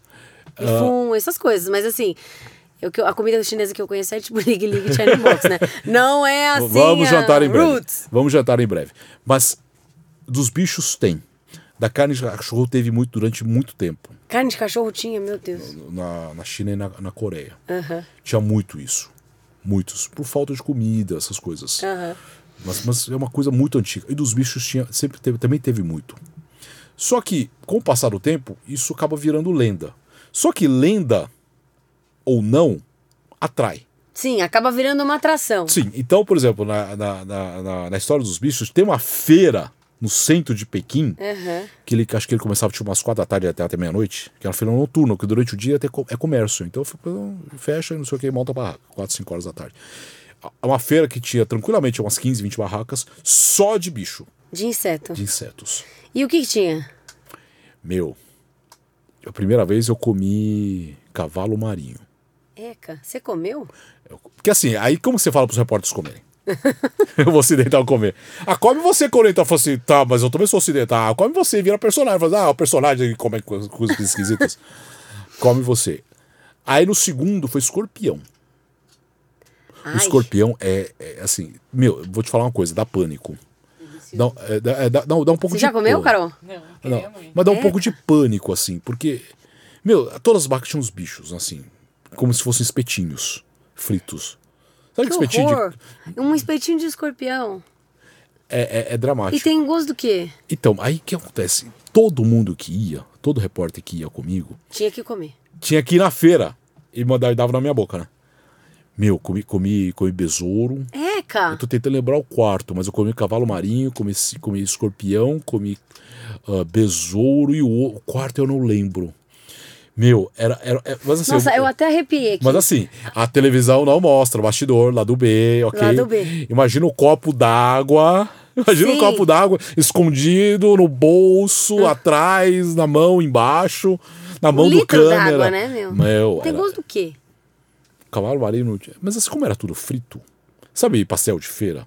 Tem gosto de pastel de feira? Não, não é. Sabe, joga possível. naquele caldeirão de óleo. Aham. Joga no caldeirão de óleo, tudo tem gosto de nada, porque aí dá uma polvilhada no sol e vira tudo pipoca, né? É isso. Tem gosto de pipoca. Meu, escorpião, escorpião tinha gosto de pipoca. Tem gosto de pipoca. Porque sabe o quê? Porque não tem, o escorpião não tem carne, É, então. só tem casca. Aí você frita a casca com gosto de quê? Mas eles tiram o ferrãozinho, né? Ah, não, tira, tudo limpo. Não, não, não. É tudo limpo, tratado. Um né? besouro limpinho. Ai, que delícia. É, a primeira mordida. a- Eu acho que o besouro foi, a- a- foi o mais traumático, o que demorou mais pra gravar. Atenção, lá do B, hein? Que eu, tipo, Não, você tava tipo no limite, né? Lembra aquele programa? Não, que no limite, sim, era Que isso. mostrava essas comidas. Eu- então, aí, depois que você começa a trabalhar em televisão, você percebe. Você imagina, no, no limite, quanto tempo levou pra gravar um- alguém comendo aquilo? Não, aí você vê, certeza. você vê 30 segundos. Eu me lembro de um episódio de um olho de sei lá o que que os caras tinham que comer. Meu, Saiu uma que a tinta, na hora que mordia. É, É, é, cara. é horrível. E você imagina quanto tempo. Meu, os- o quadro dos bichos, depois virou um quadro. virou Cara, um eu quadro. nem ia conseguir. Era uma coisa tipo de um minuto, um minuto e meio no máximo. Uma coisa rápida pra você que tá vendo. É muito rápido. Você piscou o olho acabou. Mas é 30, 40 minutos pra gravar. Não, eu não ia Porque eu conseguir. não, eu não, eu não comia. Eu não, eu não conseguia comer. Aí eu Não, botava na é boca claro. queria engolir, mas o cara falou assim: escuta, um escorpião em intenção é engolir, né? Porque faz mal, né? Não é que faz mal. Porra, é, é fritura, é, é só casca, é dura, né? Então machuca, né? Corta, Aham. né? Você tem que mastigar um pouco pra quebrar ele, né? Mastigar, sei lá, o mínimo, pra pelo menos quebrar, porque, meu, Meu Deus do céu, eu tô aqui quase isso é- passando mal. é, besouro, você vai com. É, cara. Tinha barata, tinha um monte de coisa. Barata? Ah, tinha tudo que você pode imaginar, tinha. Meu, Ai, posso falar uma coisa pra Deus. você? Eu, eu acho que eu ia perder meu emprego se A eu tivesse que fazer uma coisa dessa. Do começo, assim, no carro, a gente vivia rindo. Então você fica, como é? Não, o que, que nós vamos queimar? Ó, ah, o fulano falou que tem um bicho tal, é verdade? Só ria. Meu, chegava na hora, aí só, aí eu, só eu chorava, né? O, o André, os repórteres ria, o câmera ria, só eu que chorava, né? É claro, Meu, você que tava ferrado, tinha que 40 comer. minutos, eu olhava pra aquilo e falava, não vou comer. Aí eu botava na boca, aí eu tirava. Não, morde! Aí os caras, imagina, os caras da barraca, coisa mais normal, para come, come, meu. Oh. Foi, foi dramático. O do besouro acho que foi o mais dramático, porque as, a sensação de que você vai morder aquilo, vai sair aquela, aquele sangue branquinho assim da. É, cara, senhora. É uma coisa assim. mal. É, é, foda, é foda. Mas assim, Não, no fundo, mas- depois vira tudo. tudo Sobreviveu. Tá aqui hoje, aventura. tá inteiro. Foi, foi uma grandíssima de uma aventura, assim. Foi, A foi, China, com certeza. E a China é uma grande aventura, vale a pena, muito a pena conhecer. Não, deve ser incrível. Deve Sem ser você entrar na cidade Essa do proibida. tobogã a gente tem que descobrir a cidade, porque. Sim, né, entrar na cidade proibida. Maravilhoso. Sabe, a Praça da Paz, a comida, as compras. As compras, as As compras. compras. Nossa senhora, como, como, tem uma saudade lá, tem muita saudade. E você tem uma rotina, meu, ó, histórias interessantíssimas, uma rotina doida pra caramba. Estamos conversando há horas aqui. Estamos já. aqui conversando há horas e poderíamos ficar aqui mais um monte de tempo. E ainda arrumar é, tempo para uns hábitos né, diferentes, irreverentes. Né? O mais recente foi a retomada da patinação. Que você. Eu, eu, eu fiz patinação durante muitos anos. Mas o que? né? Gelo ou roda? Não, rodinha mesmo, é, tradicional, as duas Sim. rodinhas na frente e duas atrás. Mas digamos que eu não era assim muito graciosa pra fazer aquelas apresentações de sainha Ah, não, e ficar não, rodopiando. não, não, não, não, não, E aí eu fui pra história do inline, né? Aquela do aquele patins que as rodas são enfileiradinhas. Sim. Aí eu fui me aventurar a pular lixo, fazer essas coisas Mas você tipo. conseguiu andar? Ah, eu conseguia, Eu não né? Eu fazia umas apresentações pulando umas coisas, até que um dia eu arrebentei meu braço. Então, porque aconteceu eu, comigo. Eu, a rodinha enganchou numa lixeira e eu saí rolando. Mas você, ficou, mas você ficou traumatizado ou você voltou a andar? Não, traumatizada não, mas aí eu fiquei com o cotovelo trincado, aí eu tive que parar durante um Eu, tempo. eu andei durante anos, anos, meu, nessa época de, de lanchonete lá na Uzec. Não tinha patins e bota naquela época, era patins e ferro. Que você amarrava no seu próprio tênis. Isso. Eu tive desse. Eu tive muito desse. E ele só quebrava, só pra você ter uma ideia, pra quem tá ouvindo, pra você que tá ouvindo, ele só quebrava quando ele- dentro da rodinha saiu umas bolinhas, umas bolinhas de ferro, porque aquilo que fazia girar, que dava o impacto. E eu andei muito com aquilo, muito, muito. Mas todas as minhas calças tinham aquela, aquele rasgo aqui no, no joelho e botava o couro, sabe? A minha avó costurava né? o couro, sabe? Nunca ficava Sim. redondo, é uma coisa horrível. Eu pra escola, todas as minhas calças tinham, marrom, preto, azul, tinha de tudo. Aí eu andei muito, durante, andei durante uns 15 anos. Fui para uma vez que eu fui para China, andei muito, eu gostava muito de andar. Ia para ia para ring, rings, é, é ring que fala? O quê? Essas, essas pistas de patinação. Ah, Tinha pista de nome, pista patinação. a gente andava. A China era uma moda louca. Aí, sempre patins e ferro.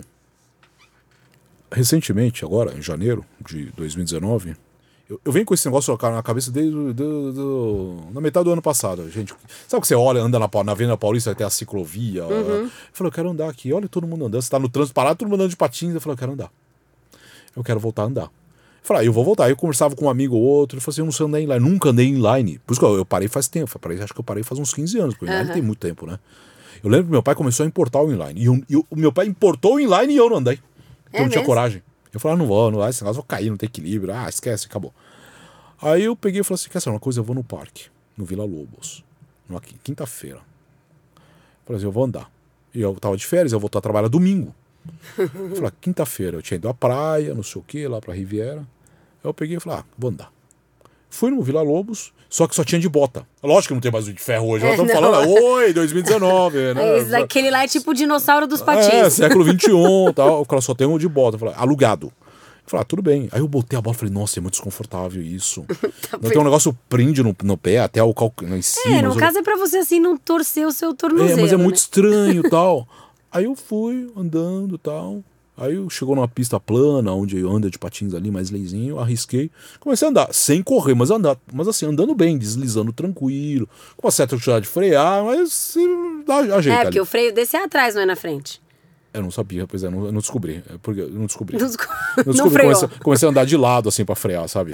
Porque você não vai dar, você não vai dar um tranco na frente, aí você cai, né? Você dá um capote. Aí eu ficava meio uma das pernas virando Sim, de lado né? pra. Tipo o esqui. É, pois é, isso. Aí, aí sexta-feira de manhã eu falei assim: quer saber uma coisa? Ah, eu vou lá de novo, no parque. Eu vou lá. Meu, aluguei o patins, mesmo tamanho, bababá, bababá. Só que lá no Vila Lobos não, tem não, não é uma subida. É um negócio assim, um. Uma subidinha pra você chegar mas é no uma subidinha parque. de 5 graus, sabe? É nada. Nada. Só pra chegar, pra entrar no parque no, no, na- no, no, no plano ali. E- só que ele não é liso. Aí eu comecei, eu falei, quer saber uma coisa? Eu não vou andar aqui porque não é liso. Então eu vou andar. Andar é um passo com um patins no pé, né? Em vez, burro, né? Em vez de ficar descalço e andar na. Depois eu pensei tudo isso. Depois que acontece a, a merda, você lembra. Você percebe. Aí eu com a bota, que é super desconfortável, fui andar 50 metros, se tanto, da, da- da entrada até a entrada. Não tem 50 metros ali. Andando, anda, um passo, um passo. Só que é muito estranho você com patins andar, né? Sim. Um passo, dois passos. Um direito, esquerdo. Meu, quando eu cheguei mais ou menos no plano Parecendo último. um robozinho. é, acho que era o último passo, penúltimo passo, eu pisei. E eu a não sei- na eu-? É, eu não sei se tinha uma pedrinha, não sei o que, eu não sei o que aconteceu. Só sei que eu me desequilibrei, caí, caí. E bati o joelho. O esquerdo. Au. O esquerdo, só o esquerdo. Eu não sei porque também que bate só o- Eu não sei. Acho que eu fui tentar me apoiar, só que eu não machuquei a mão. Meu, eu olhei e falei. "Ah!" Um rombo. Mas um rombo gigantesco. Nossa, você caiu feio então. Nossa, não tem noção. E aí eu falei brincando, todo mundo ria. Aí eu mostrava a foto, aí todo mundo, nossa. aí eu olhei e falei, quer saber uma coisa? Ah, joga uma aguinha aqui e tal, né? E vamos andar um pouco, né? Aí eu comecei a andar, começou a escorrer, né? Então as pessoas olhavam, falei, que vergonha, acho melhor ir embora, né? Até um cara virou e falou assim, oi, tudo bem? Aí eu falei, Acho puta, me tá um reconhece- pouquinho machucado. Me reconheceu, né? Eu falei, ai, melhor não. O cara falou assim, tá tudo bem? E, oi, oi, Alex, tudo bem? Tá precisando de alguma coisa? Eu falei, não, obrigado. Falei- Aí o cara olhava assim pro lado e falei, ai, meu Deus, acho que tá feio. tipo, andei uns 20 minutos ainda. Andei uns 20 minutos. Sangrando? Sei lá. Você não tava é- com dor? Tava, tava aquecido. Então, é, mas tava calor, É. sabe? Era uma coisa, uma coisa meio confusa. Só sei que eu fui, fui embora tal. Fui fazer o curativo, liguei pro médico, o Dr. Marco Aurélio Cunha, o ortopedista, meu amigo. Aí ele olhou e falou assim: Meu, você tá louco? Lava esse negócio, faz isso, faz aquilo, e não sei o que, não sei o que. E desde então, já isso tem. Vai fazer duas semanas. Eu tô com curativo no pé. Ainda tô conseguindo andar, tô conseguindo dobrar aqui no sofá, mas. Meu, não, só que na, na, na Mas primeira. você deu uma paradinha no patins, né? Não, não, vou voltar só quando cicatrizar tudo. E como foi uma coisa forte, ele não cicatriza aquela casca preta, sabe? É de fora pra dentro. Então ele vai fechando aos poucos. Aos poucos. Ai, que Ho- horror. horrível, horrível. Então uns espasmos, umas dores horríveis. Porque eu liguei pra e falei, tem E, eu, dor. e justo hoje eu te chamei pra você dobrar o É, é, joelhinho aqui, é, né? agora eu e vou conseguir, não vou conseguir ficar reto daqui a pouco.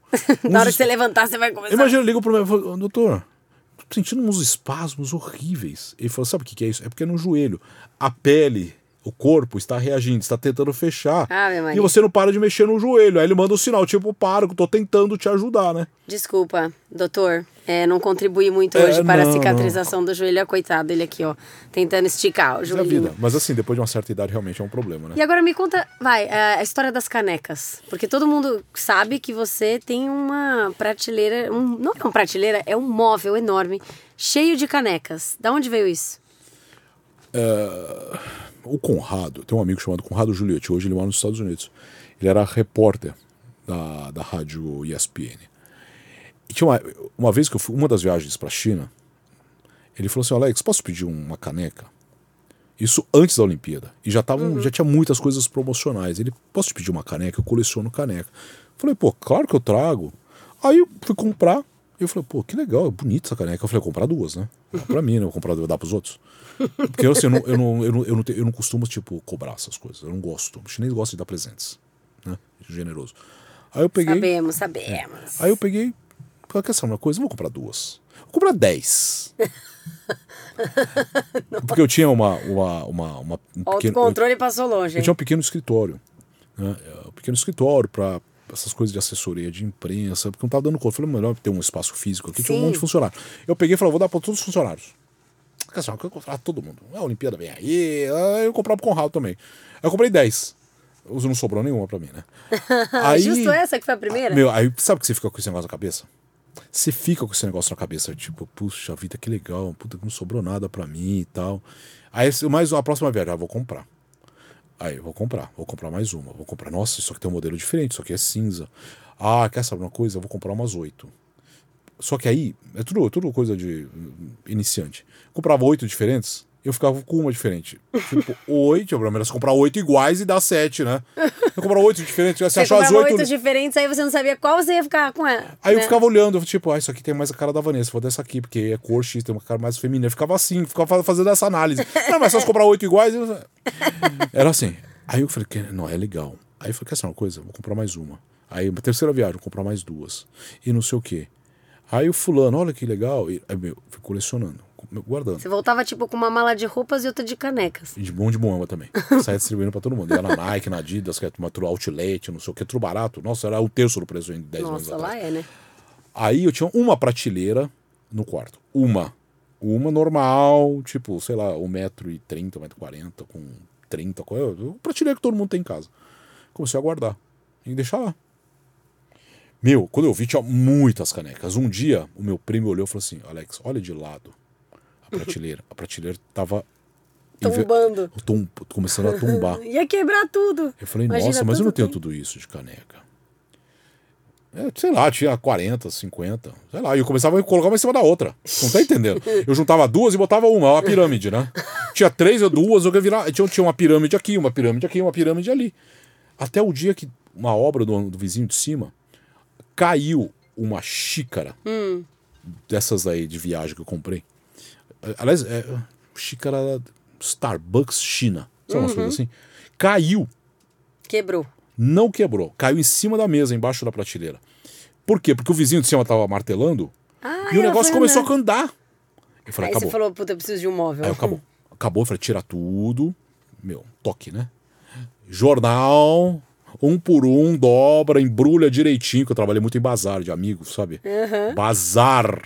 Então dobrava bantufa, Walkman, perfume, sabia embrulhar. Walkman, nossa É, senhora. pegava a caixa de enorme, começou a guardar uma por uma, empilhadinha De certinho. fita de CD, Walkman? Fita, fita cassete. Love Songs. É, meu, guardava uma por uma, assim. Eu falei, e agora, o que eu faço com isso aqui? Aí eu fui contar, fui listar. Planilha de Excel. Eu falei, gente, tô com 100 canecas. E agora, o que eu faço com isso? Eu vou, bater cinco prateleiras no quarto? Não dá, né? Aí eu fui no quarto de hóspede e falei, quer saber uma coisa? Quarto de hóspede, ah, parente, meu. Não, ninguém precisa, não precisa de parente em casa. Vem, dorme colchão, dorme na sala. Tira a cama. Tirei a cama no quarto de hóspede. Zelador. Vandeilson, posso guardar minha cama em cima, onde fica lá, não sei o que, que é, no último andar, sempre tem um quarto do zelador, Depósito, Posso guardar? E ele, ah, pô, um- o, o síndico vai achar ruim. Fala, ah, não, é um mês. Guardei a cama e o colchão lá, marceneiro. Falei, vem aqui, Francisco. Quero tudo isso aqui, essa parede inteira de prateleira. Ele, o que, que você tem? 100 canecas. Ele, nossa, que legal, mas posso pensar, não só uma, uma, aquelas compridas, uma em cima da outra, posso pensar numa uma assim, umas. Ah, Pode, faz o que você quiser. Meu, e fui colocando. Ficou legal. Ficou lindo. Só que o que aconteceu? Todo mundo que viaja, amigos, ah, o pessoal da TV, o pessoal da TV tinha a mania de trazer camisa ou jaqueta. E os amigos de caneca. É como é mais barato trazer caneca, todo mundo Caneca. começou a trazer caneca. Meu, hoje eu tenho 200 canecas. Caramba. E não cabe mais naquelas, naquelas prateleiras. Não cabe. 180. A última vez que contei na planilha lá tinha 180. Porque assim, eu- não é, não é, uma, não é uma planilha Excel de vai de 1 até 200. Agora você pode tirar o sofá da sala também e botar mais não, mas uma já pensei. prateleira. Mas já pensei. Já pensou? Não é sério, já pensei. Porque assim, eu Porque pra ganhei. que visita, né? Não, Não, pra que visita? Marca num bar, né? Mas eu tô pensando muito. É, Eu já pensei, eu já olhei pra sala várias vezes, falei, aqui pode, não sei o quê. Tá, tá beirando 200. E organizo uma planilha Excel como eu organizo as prateleiras. Meu Deus. Você colecionava latinha? É. Eu colecionava latinha, mas sabe o que acontecia? Hum. Eu fiz um armarinho também pra mim, porque eu colecionava latinha e eu também tinha uma única prateleira e eu ia empilhando uma em cima da outra. E aí é, eu colecionava latinha vazia. Aí dava aquela ventania, a cortina na minha casa era de tecido. ela batia, ventava e saía batia, aquele é. sinfonia de latinha caindo pela casa. Não dava certo. Aí um dia eu fiz um armáriozinho de vidrinho, com portinha e tal, né? Mas dá trabalho colecionar, viu? Ai, dá trabalho. Mas eu daí... ganho muito. Aí eu achei que tava ocupando um espaço Eu no ganho meu muito, quarto. você não tem ideia. Assim, desisti. tem amigos que vão viajar, tem um amigo, o Rafa, que era editor-chefe do Futebol no Mundo, ele, o cara foi pra Inglaterra, sei lá, seis meses atrás, voltou com quatro de futebol. Nossa. Aí o cara, o cara que viaja, o amigo X vai lá no Starbucks, lá tá Tailândia e Tipo, Você nem uma. gosta mais de receber caneca. Você fala, pelo amor de Deus, não me mas- dá mais mas- caneca, porque não tem mais onde enfiar a é caneca. assim, hoje eu tenho armários fechados Com canecas. com canecas, porque eu preciso colocar. Mas assim, todas as prateleiras são temáticas. Entendi. Ah, tem Uma de- sessões. Uma de esporte, ou duas de esporte. Se formos duas de esporte, uma de futebol, outra de outros esportes.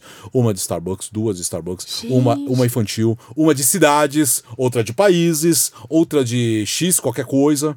Tem de X qualquer coisa Nossa. também. X qualquer coisa também, variados. Porque, porque, Outros. porque, tipo, não, não sei o que, que é isso. Entendi. Tipo, uma caneca da mai- maisena. Tipo, eu ganhei uma caneca da maisena outro dia. Falou, o que, que é maisena? Maisena é X. Então, na planilha de Excel, ele é X. Ele é X. Ah, Ele é você X. tem catalogadas as Na canecas. planilha de Excel. Meu Infantil, Deus. cidades, países, Starbucks. Maravilhoso. É toque, é toque. É, é toque horrível isso. É, é, é, não tenho controle. E, eu- e hoje tudo isso virou cenário. Cenário, sim, dos seus stories. Hoje virou cenário os stories, os sorteios de camisas que eu tô começando a fazer. Hoje. Mas é legal aí, ó. Hoje Serve pra alguma coisa. Pois é, porque assim, eu gosto. Eu, como cara de televisão hoje, eu acho que tudo passa necessariamente por imagem. Por, mu- por mais que esse mundo digital hoje aceita qualquer coisa, pra mim ainda é televisão. É Sim. imagem, câmera é imagem. Então eu tenho. Eu, eu respeito todo mundo que faz em qualquer lugar. Acho legal, divertido, mas eu não consigo, não é que eu não gosto. Então qualquer coisa que eu faça, se for uma coisa muito rádio história, oi, bom dia, tudo bem. Mas se eu parar pra conversar com as pessoas, eu acho que precisa de cenário. Entendi. Mas e aí, ó, prateleira do Meu- Franci- Francisco, né? O Francisco virou A cenário. prateleira do Francisco virou cenário. Virou um cenário lindo. Ficou. Virou um cenário lindo. Aí eu coloquei sofá e tal, mas aí o sofá é muito baixo. Agora eu preciso fazer uma banqueta, mas enfim, vai ajustar. Vai virar. Vai, vai ficar. e vai ficou um ficar ótimo. Aí o que acontece? Se eu tô meio desocupado numa folga, já fiz isso, eu troco umas canecas de lugar, de sessões, não a canecas, a sessão Entendi. inteira. Tipo, sai Starbucks, aqui vai eu não sei o que. Aí, aí pega umas do armário, coloca e vai ajeitando. Entendi, E vira um, aquela variada. Dar, e vira um outro cenário. Entendi. Que legal. E, e- e- e, assim, ficou uma coisa. Eu ach- Eu achei que ficou uma coisa divertida, porque hoje eu, eu mexo com a imaginação das pessoas. Eu falo de camisas, no stories, não sei o que, no post, o cara fala da caneca. É. Aí eu mostro as jaquetas, não sei o que, mas o cara fala, me dá caneca tal. Meu, teve um. É, você pode, do- descamisados, daqui a pouco vai ser o descanecados. Desca- é, Descanecado. Descanecados vai ser a próxima edição. é bem legal. E assim, eu, eu gosto de caneca, jaqueta e camisa. Só que jaqueta é muito caro. É. Jaqueta de futebol. Meu, jaqueta de futebol é muito caro. Não, mas caneca dá jogo. Caneca, Caneca você é pode sair barato. distribuindo a próxima vez que você for Ah, não, não, não, viajar. não, não, não, não. Distribuir não. Não, imagina, não, mas jamais. quando você for viajar, você Ah. pode trazer, ao invés de trazer Ah, oito sem diferentes, dúvida, traz oito iguais. Não, não, aí mas aí eu trago oito pra mim. Não, aí. mas aí eu trago oito pra mim. eu, tenho, eu, eu, eu agora, eu não sei, você que tá aí nos ouvindo, se tem isso, ou coleciona alguma coisa. Mas quem coleciona tem ciúmes possessivo. Com né? certeza, não, não mexe. Não mexe e não dou, né? É, não dá, assim, empresta. No caso de caneca, eu gosto de falar para as pessoas, chega em casa e falo assim, meu, escolhe a sua caneca, chega lá na sala, escolhe a sua caneca e você, você vai usar essa aqui hoje aqui. Ah, É legal. Você não, você, você não tem o apego, é, você empresta. Estou tentando desapegar. Você não é aquela um criança exercício. de três anos que fala assim, é meu, não vai tomar aqui o É, leite, não. Até pouco tempo atrás, sim. Há pouco tempo atrás é tipo meses atrás. É, é, Entendi. é, eu Agora estou você já superou praticando o desapego. Entendi. Mas é legal, você chega em casa, o cara fala assim: escuta, vai lá, escolhe a sua caneca. Eu, eu, eu tava com um projeto, projeto de colecionar caneca é demais, de usar no hall de casa, do elevador. Ah, pode ser, legal. Do hall do Mas aí elevador. você tem que botar um, Sim, tem que botar cadeado, um tem que botar cama, assim, alguma coisa. né? então. Tipo, tipo farmácia, assim, né? Que- Aí, tem um- então, esbarrou nisso, porque não dá pra você ficar todo aberto. Deixa ele todo aberto, se alguém vai lá e pega e vai embora. Do tipo, chegou no elevador, antes de entrar em casa, escolhe a sua caneca. Ah, legal. Aí o cara ó. pega e fala assim: ah, bom, aqui dentro é a sua caneca, é essa que você vai usar aqui. Entendi. É legal, não é legal? Simpático, é É bem simpático. simpático, é bem Mas isso se simpático. você ainda tiver sofá pra receber as pessoas, né? Porque se você tiver substituído o sofá por outra prateleira do Francisco, aí não vai dar É, certo. só- digamos que temos um- alguns problemas assim, psicológicos com isso. Mas é legal. Mas eu fui no Comic Con outro dia lá, na feira de games lá. Fui lá e comprei cinco canecas. Entendi. É uma coisa descontrolada. Eu, eu- eu- depois, na hora de ir embora, eu falei: o que eu tô fazendo? O que eu vim fazer aqui? Eu vim ver as coisas legais, eu vim comprar caneca, caramba. Não, uma caneca é muito legal. Eu também gosto, mas eu não tenho 200. Eu devo ter, sei lá, uma meia dúzia. E o fã de esportes, que agora ah, que eu recebi, eu recebo mensagem direto no, no, no Instagram, e eu fui buscar hoje. O cara tem uma banda de X em, em Brasília. O cara fez que fez, mandou pro irmão que tem um estúdio, não sei o que, fez que foi, foi buscar a caneca da banda. Ah, a caneca da banda dele? Olha que interessante. Um monte de gente que manda um monte de coisa hoje, manda livro, é legal. Ó, mas falando em música, você falou banda, me lembrou aqui uma coisa que você me contou um dia, que a gente já tá chegando perto do fim aqui, mas você me falou que você tinha um sonho, quando você era mais novo, de ser apresentador do Love Songs, o finado Love Songs da Rádio Cidade, que, é, para quem não sabe, né, é, Love Songs foi um programa que marcou nossa geração aí, né, foi o pioneiro no segmento de músicas românticas no Brasil. As pessoas são mais românticas hoje, né? Elas não sei, acho que tá meio fora de moda ser romântico, né? Mas era muito legal. Tinha uma. Como que era aquela chamadinha que falava Love songs are back again? Não era? Era muito. Eu nossa. amava esse programa. É, é- E você me falou. Tinha os, os ouvintes mandavam Então, mas cartinhas assim- de amor, declarações, o locutor lia as declarações ao Então, vivo. como eu sempre gostei muito de rádio, e meu pai sempre, depois de restaurante, foi mexer com, com importação, Ah. ele começou a perceber que eu gostava de rádio, ele sempre me, ele me dava ele comprava ah, rádio. Rádio de todos os tipos que você pode imaginar. Eu só não gostava de Walkman de fita. Pra mim tinha que ser só rádio. Hum. Eu não queria música. Eu não queria, eu não queria ouvir música. Eu queria ouvir os locutores falando. Então, pra ouvir os locutores falando, eu não preciso de fita. É verdade. Eu só preciso, eu gostava de ouvir os narradores, os locutores. Eu gostava, ah, vou ouvir a Jovem Pan, só gostava do locutor. Tocava a música, eu trocava de rádio. Então eu ficava nisso. Aí um dia eu descobri o Love Songs. Eu falei, isso aqui é demais. Era o Vinícius França, genial. Eu falei, nossa, que espetáculo. Oi, boa noite. Ui, boa noite. O povo mandava a declaração de, amor, né? Aí eu começava a mudar. Aí, até o ponto, até o dia que meu pai comprava, comprou um fone pra mim. Hoje tá na moda de novo o fone, mas Sim, faz pouco tempo. ficou- Tinha um fone só Era meio com rádio. brega, né, numa época. Completamente brega. E era o rádio com antena, é o fone com antena, né? Porque Você não pegava rádio, né? Parecia um teletubby. É, é, é, sim, você tem que puxar, não sei o que, é uma coisa horrível. Só que tava tudo aqui. Um, um lado era o volume, liga e desliga o volume, o outro Sim. lado era o dial. Você mudava. E um botãozinho de AM e FM. Era isso aí. Tive esses fones. machu- Chegou uma época que machucava o ouvido. Né? Porque eu, eu nunca, eu nunca ouvia com dois. Eu, tinha, eu sempre tive vício de locutor de, de- de esportivo. Que quase nenhum locutor esportivo usa dois fones. Sempre Usa só usa um e só outro meio fone. Eu sempre tive esse vício. Aí eu começava a zapear, eu falei, Love é maravilhoso. Aí eu virava pra rádio do lado, tipo, sei lá, hoje é CBN, mas antigamente era Rádio Globo FM. Ó, Sérgio Boca, que é genial também. Nossa, Sérgio Boca é pai de uma amiga minha. Nossa, genial. Hoje acho que é locutor da Igreja Mundial, se não me engano. E ele. Você, e ele, aquele voz- vozeirão, você que está aí, me ouvindo, pensando naquele amor. E não sei o que. Ele, ele era mais forte, né? É, Era- a voz dele era bem grave. é, não É, era né, tão. Não era aquele cara, ui, como foi seu dia? Você tá chegando agora? Já tomou banho? Já tá Já na tomou cama? banho, Vamos muito- fazer aquela nossa viagem, viagem do amor. Não, não era. Aí depois o Beto Medeiros, a cidade, eu acompanhava ele. Aí outro dia encontrei na rua o Carlisto Barbosa, que era da Transamérica, também tinha o. Acho que era Good Times. Good Times, Good Times era na, na, na rádio Globo FM, que depois virou X. Aí tinha Old Times, Old que era na Metropolitana. Aí, sabe, emo, era emoções, não sei o que, na Rádio Manchete. Tinha um, tinha um cara, o Mito Ricardo falava assim: gostosa. Imagina, 11 e meia. da É cuidar das pessoas dormiam mais cedo, né?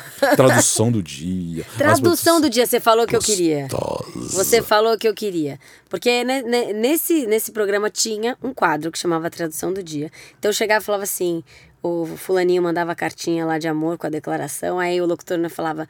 Oi, o fulano de Sapopemba dedica essa música pra fulaninha também de. Sapopemba. Tradução do dia. Tradução do dia. E aí começava uma música gringa, naquela época, né? Era Sim. muito menos gente que falava inglês. E começava a tradução Meu, do era dia. legal pra caramba isso. Era demais.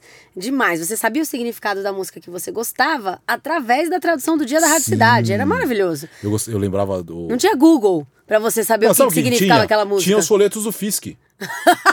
Também tinha uns É do seu folhetos- tempo isso? Tinha, que você tinha que completar o, o, o espacinho, mas não era no FISC. Oh, não era no Fisk. Eu fazia cultura inglesa, mas você tinha lá o fill the blanks, O- né? é. Tipo, você, você tinha a letrinha da música e você tinha que descobrir O qual meu era a era, palavra que o meu era faltando. folheto do, do, do, Fisk, é, em vez de em pé deitado, frente e verso, dava aí umas quatro músicas. Olha só. Meu, era isso. Como que é? É, Deixa eu lembrar uma que era boa também. Você cortou meu coração. Você tocou meu coração. Gente, ó. Rockwell Knife. Este amor corta como uma faca. Olha, ó. Putz, Alex, você tinha que ter sido apresentador. Meu, é um sonho que eu, eu- eu- é uma coisa. É, é- é- eu- eu como eu sou dessa geração, eu até hoje sou um cara romântico, então eu gosto de ouvir, tipo, Air Supply. Não, pelo amor de Deus, eu tô falando essas coisas, não tô falando essas coisas. Você tá falando essas eu não tô falando coisas essas coisas, é todas. muito lado B. Só que é lado. Gente, gente, isso é lado B total. É eu, total. eu entro no ar hoje e aí o Manchester, o Barcelona, o Messi, ai o Neymar. Aí fico falando, eu ouço aí, Love Song, eu ouço, ouço Air Supply. Making Love.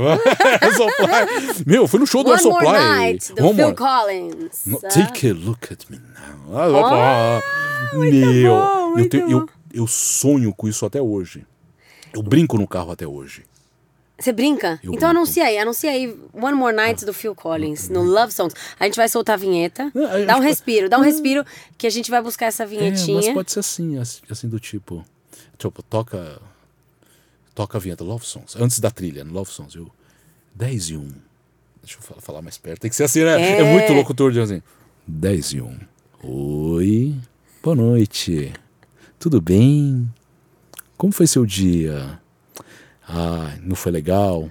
O que aconteceu? Relaxa um pouco, o Love Song está no ar. E você hoje? Viu seu namorado? Ah, tá sozinha. Já jantou? Já tomou banho? Amanhã tem que trabalhar, né? Mas dá tempo de viajar, essa nossa viagem do amor. Viagem Você- do amor é muito bom. Vamos juntos até as duas da manhã, mas às meia-noite tem a tradução do dia. A, a uma, as mais pedidas. Fica ligado, vamos começar a nossa viagem. É o Love Songs que está no ar.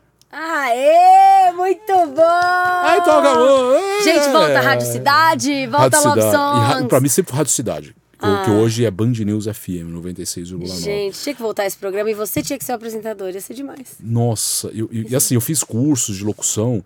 E pra mim sempre era Love Songs. Eu, eu- o cara falei, pelo amor de Deus, exercita outra coisa, exercita pop. Jovem Pan, antigamente era Pan 2, né? Exercita Pan 2. Era, tipo, Madonna, Like a Virgin. Nossa, imagina a tradução do dia do Like a Virgin. É. Nossa senhora. Né? E tipo, era. E, meu, sabe o que era? O grande sucesso da época era a Rádio Táxi com Eva. Meu Deus. Meu, se Ivete Sangalo tinha nem nascido. Era Rádio Táxi com Eva. Foi um- talvez um dos grandes sucessos que eu acompanhei, assim, dessa adolescência, desse período de adolescência. Rádio Táxi. Mas assim, era uma coisa surreal. Eu tocava a Eva o dia inteiro. Meu então, Deus. é, não, era uma coisa assim, surreal, Eva. Aí, eu, numa, num dos cursos, o cara falou: gente, banda Eva, banda Eva, Rádio Táxi, Eva, levanta esse astral, para com esse negócio de making love toda hora. É, Phil Collins, é, para. É, é Bonnie Eyes. Não, e o mais engraçado é que assim, a, a voz ela vinha toda sedutora, né? Começava a musiquinha tipo One More Night, mais uma noite, né? Tipo, ficava assim Mais uma traduzindo a música inteira. Não sei o que. Ah, É mas é, é muito legal isso. É uma, é uma...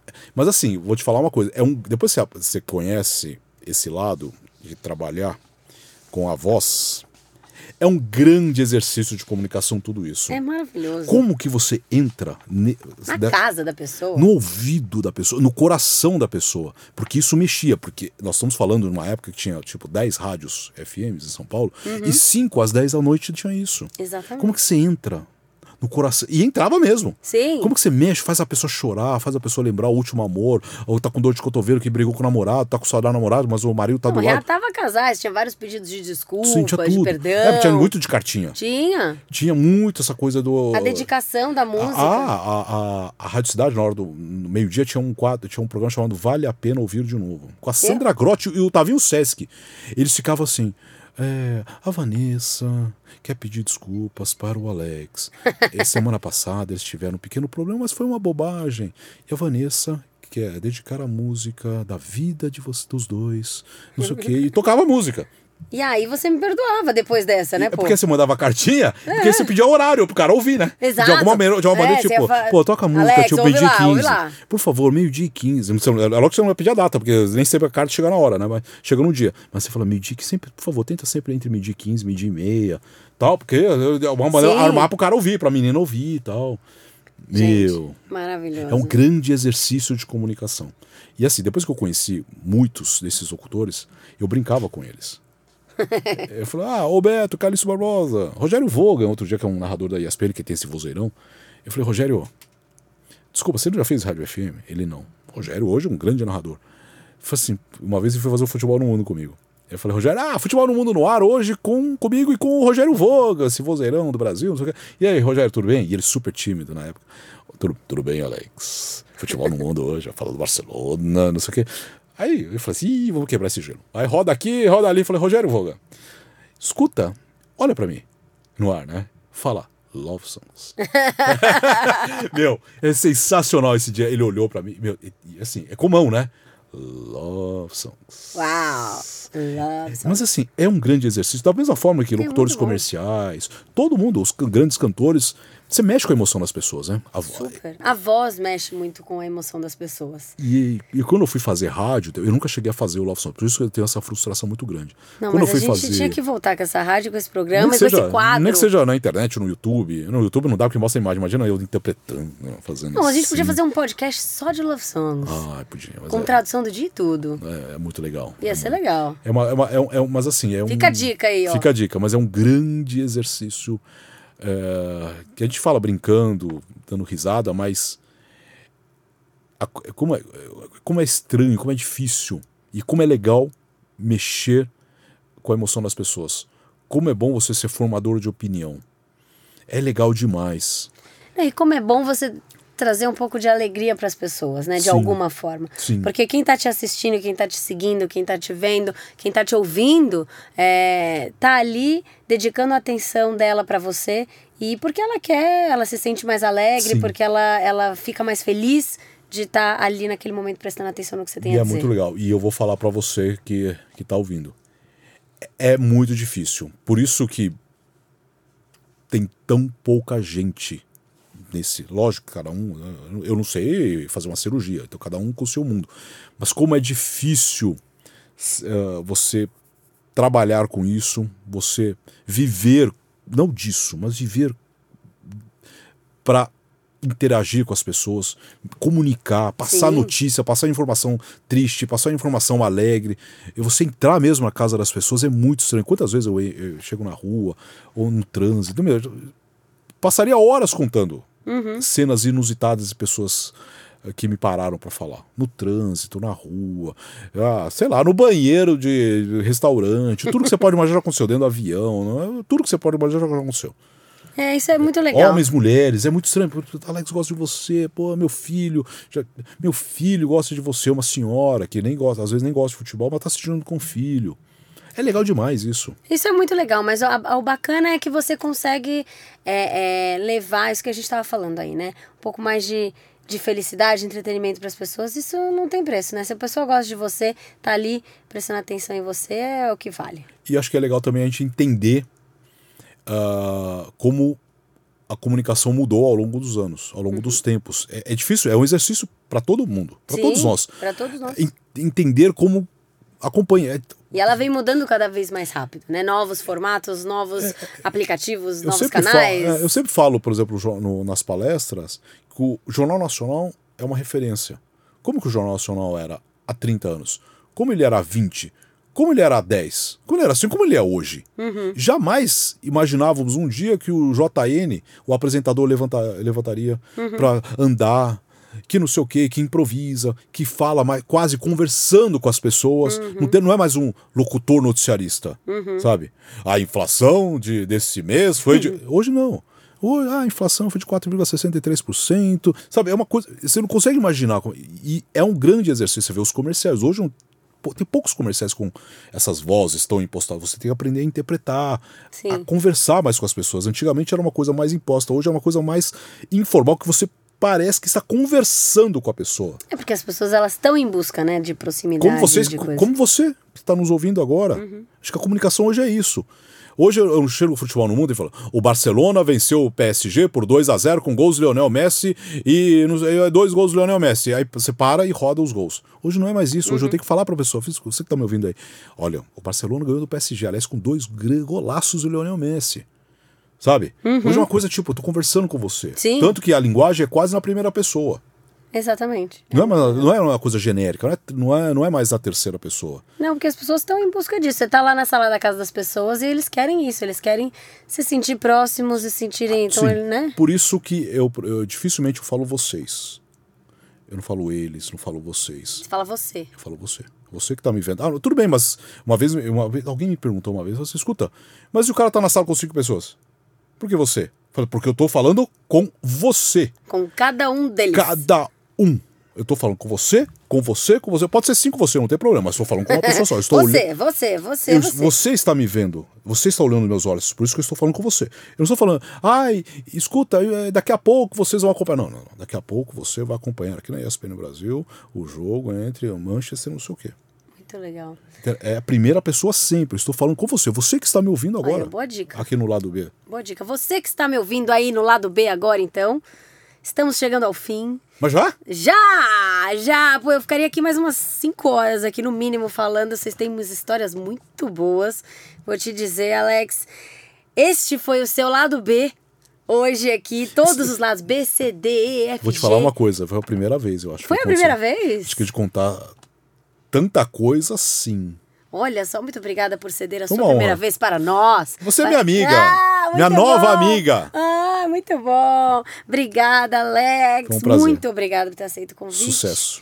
Vocês que estão ouvindo, espero. Você, olha aqui a dica de Você. hoje. Você que está ouvindo hoje, espero que tenha gostado. Siga a gente no Spotify, marca o podcast como favorito na Apple Store ou em qualquer plataforma que você estiver ouvindo. Se estiver vendo a gente no YouTube, se inscreva aí no canal para ficar por dentro assim que um programa novo for lançado. Né, Alex? A gente. Ah, e, né? And passa lá no meu Instagram, Vanessa.brandão, O, com dois Os mesmo no final para marcar mesmo. Ah, Vanessa, é, Vanessa ponto Brandão, ó. É, é que na verdade já tinha uma outra Vanessa Ponto Brandão e aí eu Ótimo. botei dois O só pra, né? É, eu, eu, eu achava que não ia ter Alex Seng, aí, aí apareceu no Instagram e virou Alex Seng oficial. Aí, Senão ó, exatamente. Então, Vanessa Ponto Brandão, ó, pra deixar seu comentário, ficar por dentro das novidades, saber quem vai ser o próximo entrevistado, sugerir, de repente, alguém que você conheça, né? Que tenha um lado bem interessante. Quem sabe um dia a pessoa não senta aqui nesse sofá e conta nossa, essa história dela pra gente. Ah, vamos trazer a Ana Maria Braga um dia? Nossa, vamos, mas será que ela topa? Ana Eu posso trazer, eu posso trazer Você o Cone Ana também. Ah, ah, não, não, ah, você não tá falando Ana Maria Braga oficial. Oficial.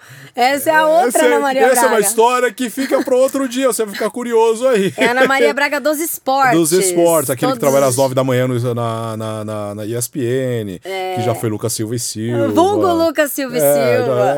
já- Ele vai você matar já sabe quem você é. e a mim também. Gente, obrigada, ficamos por Obrigado. aqui. Alex, um valeu! Uh! Muito obrigada. Muito Beijo, galera. Sucesso. Valeu!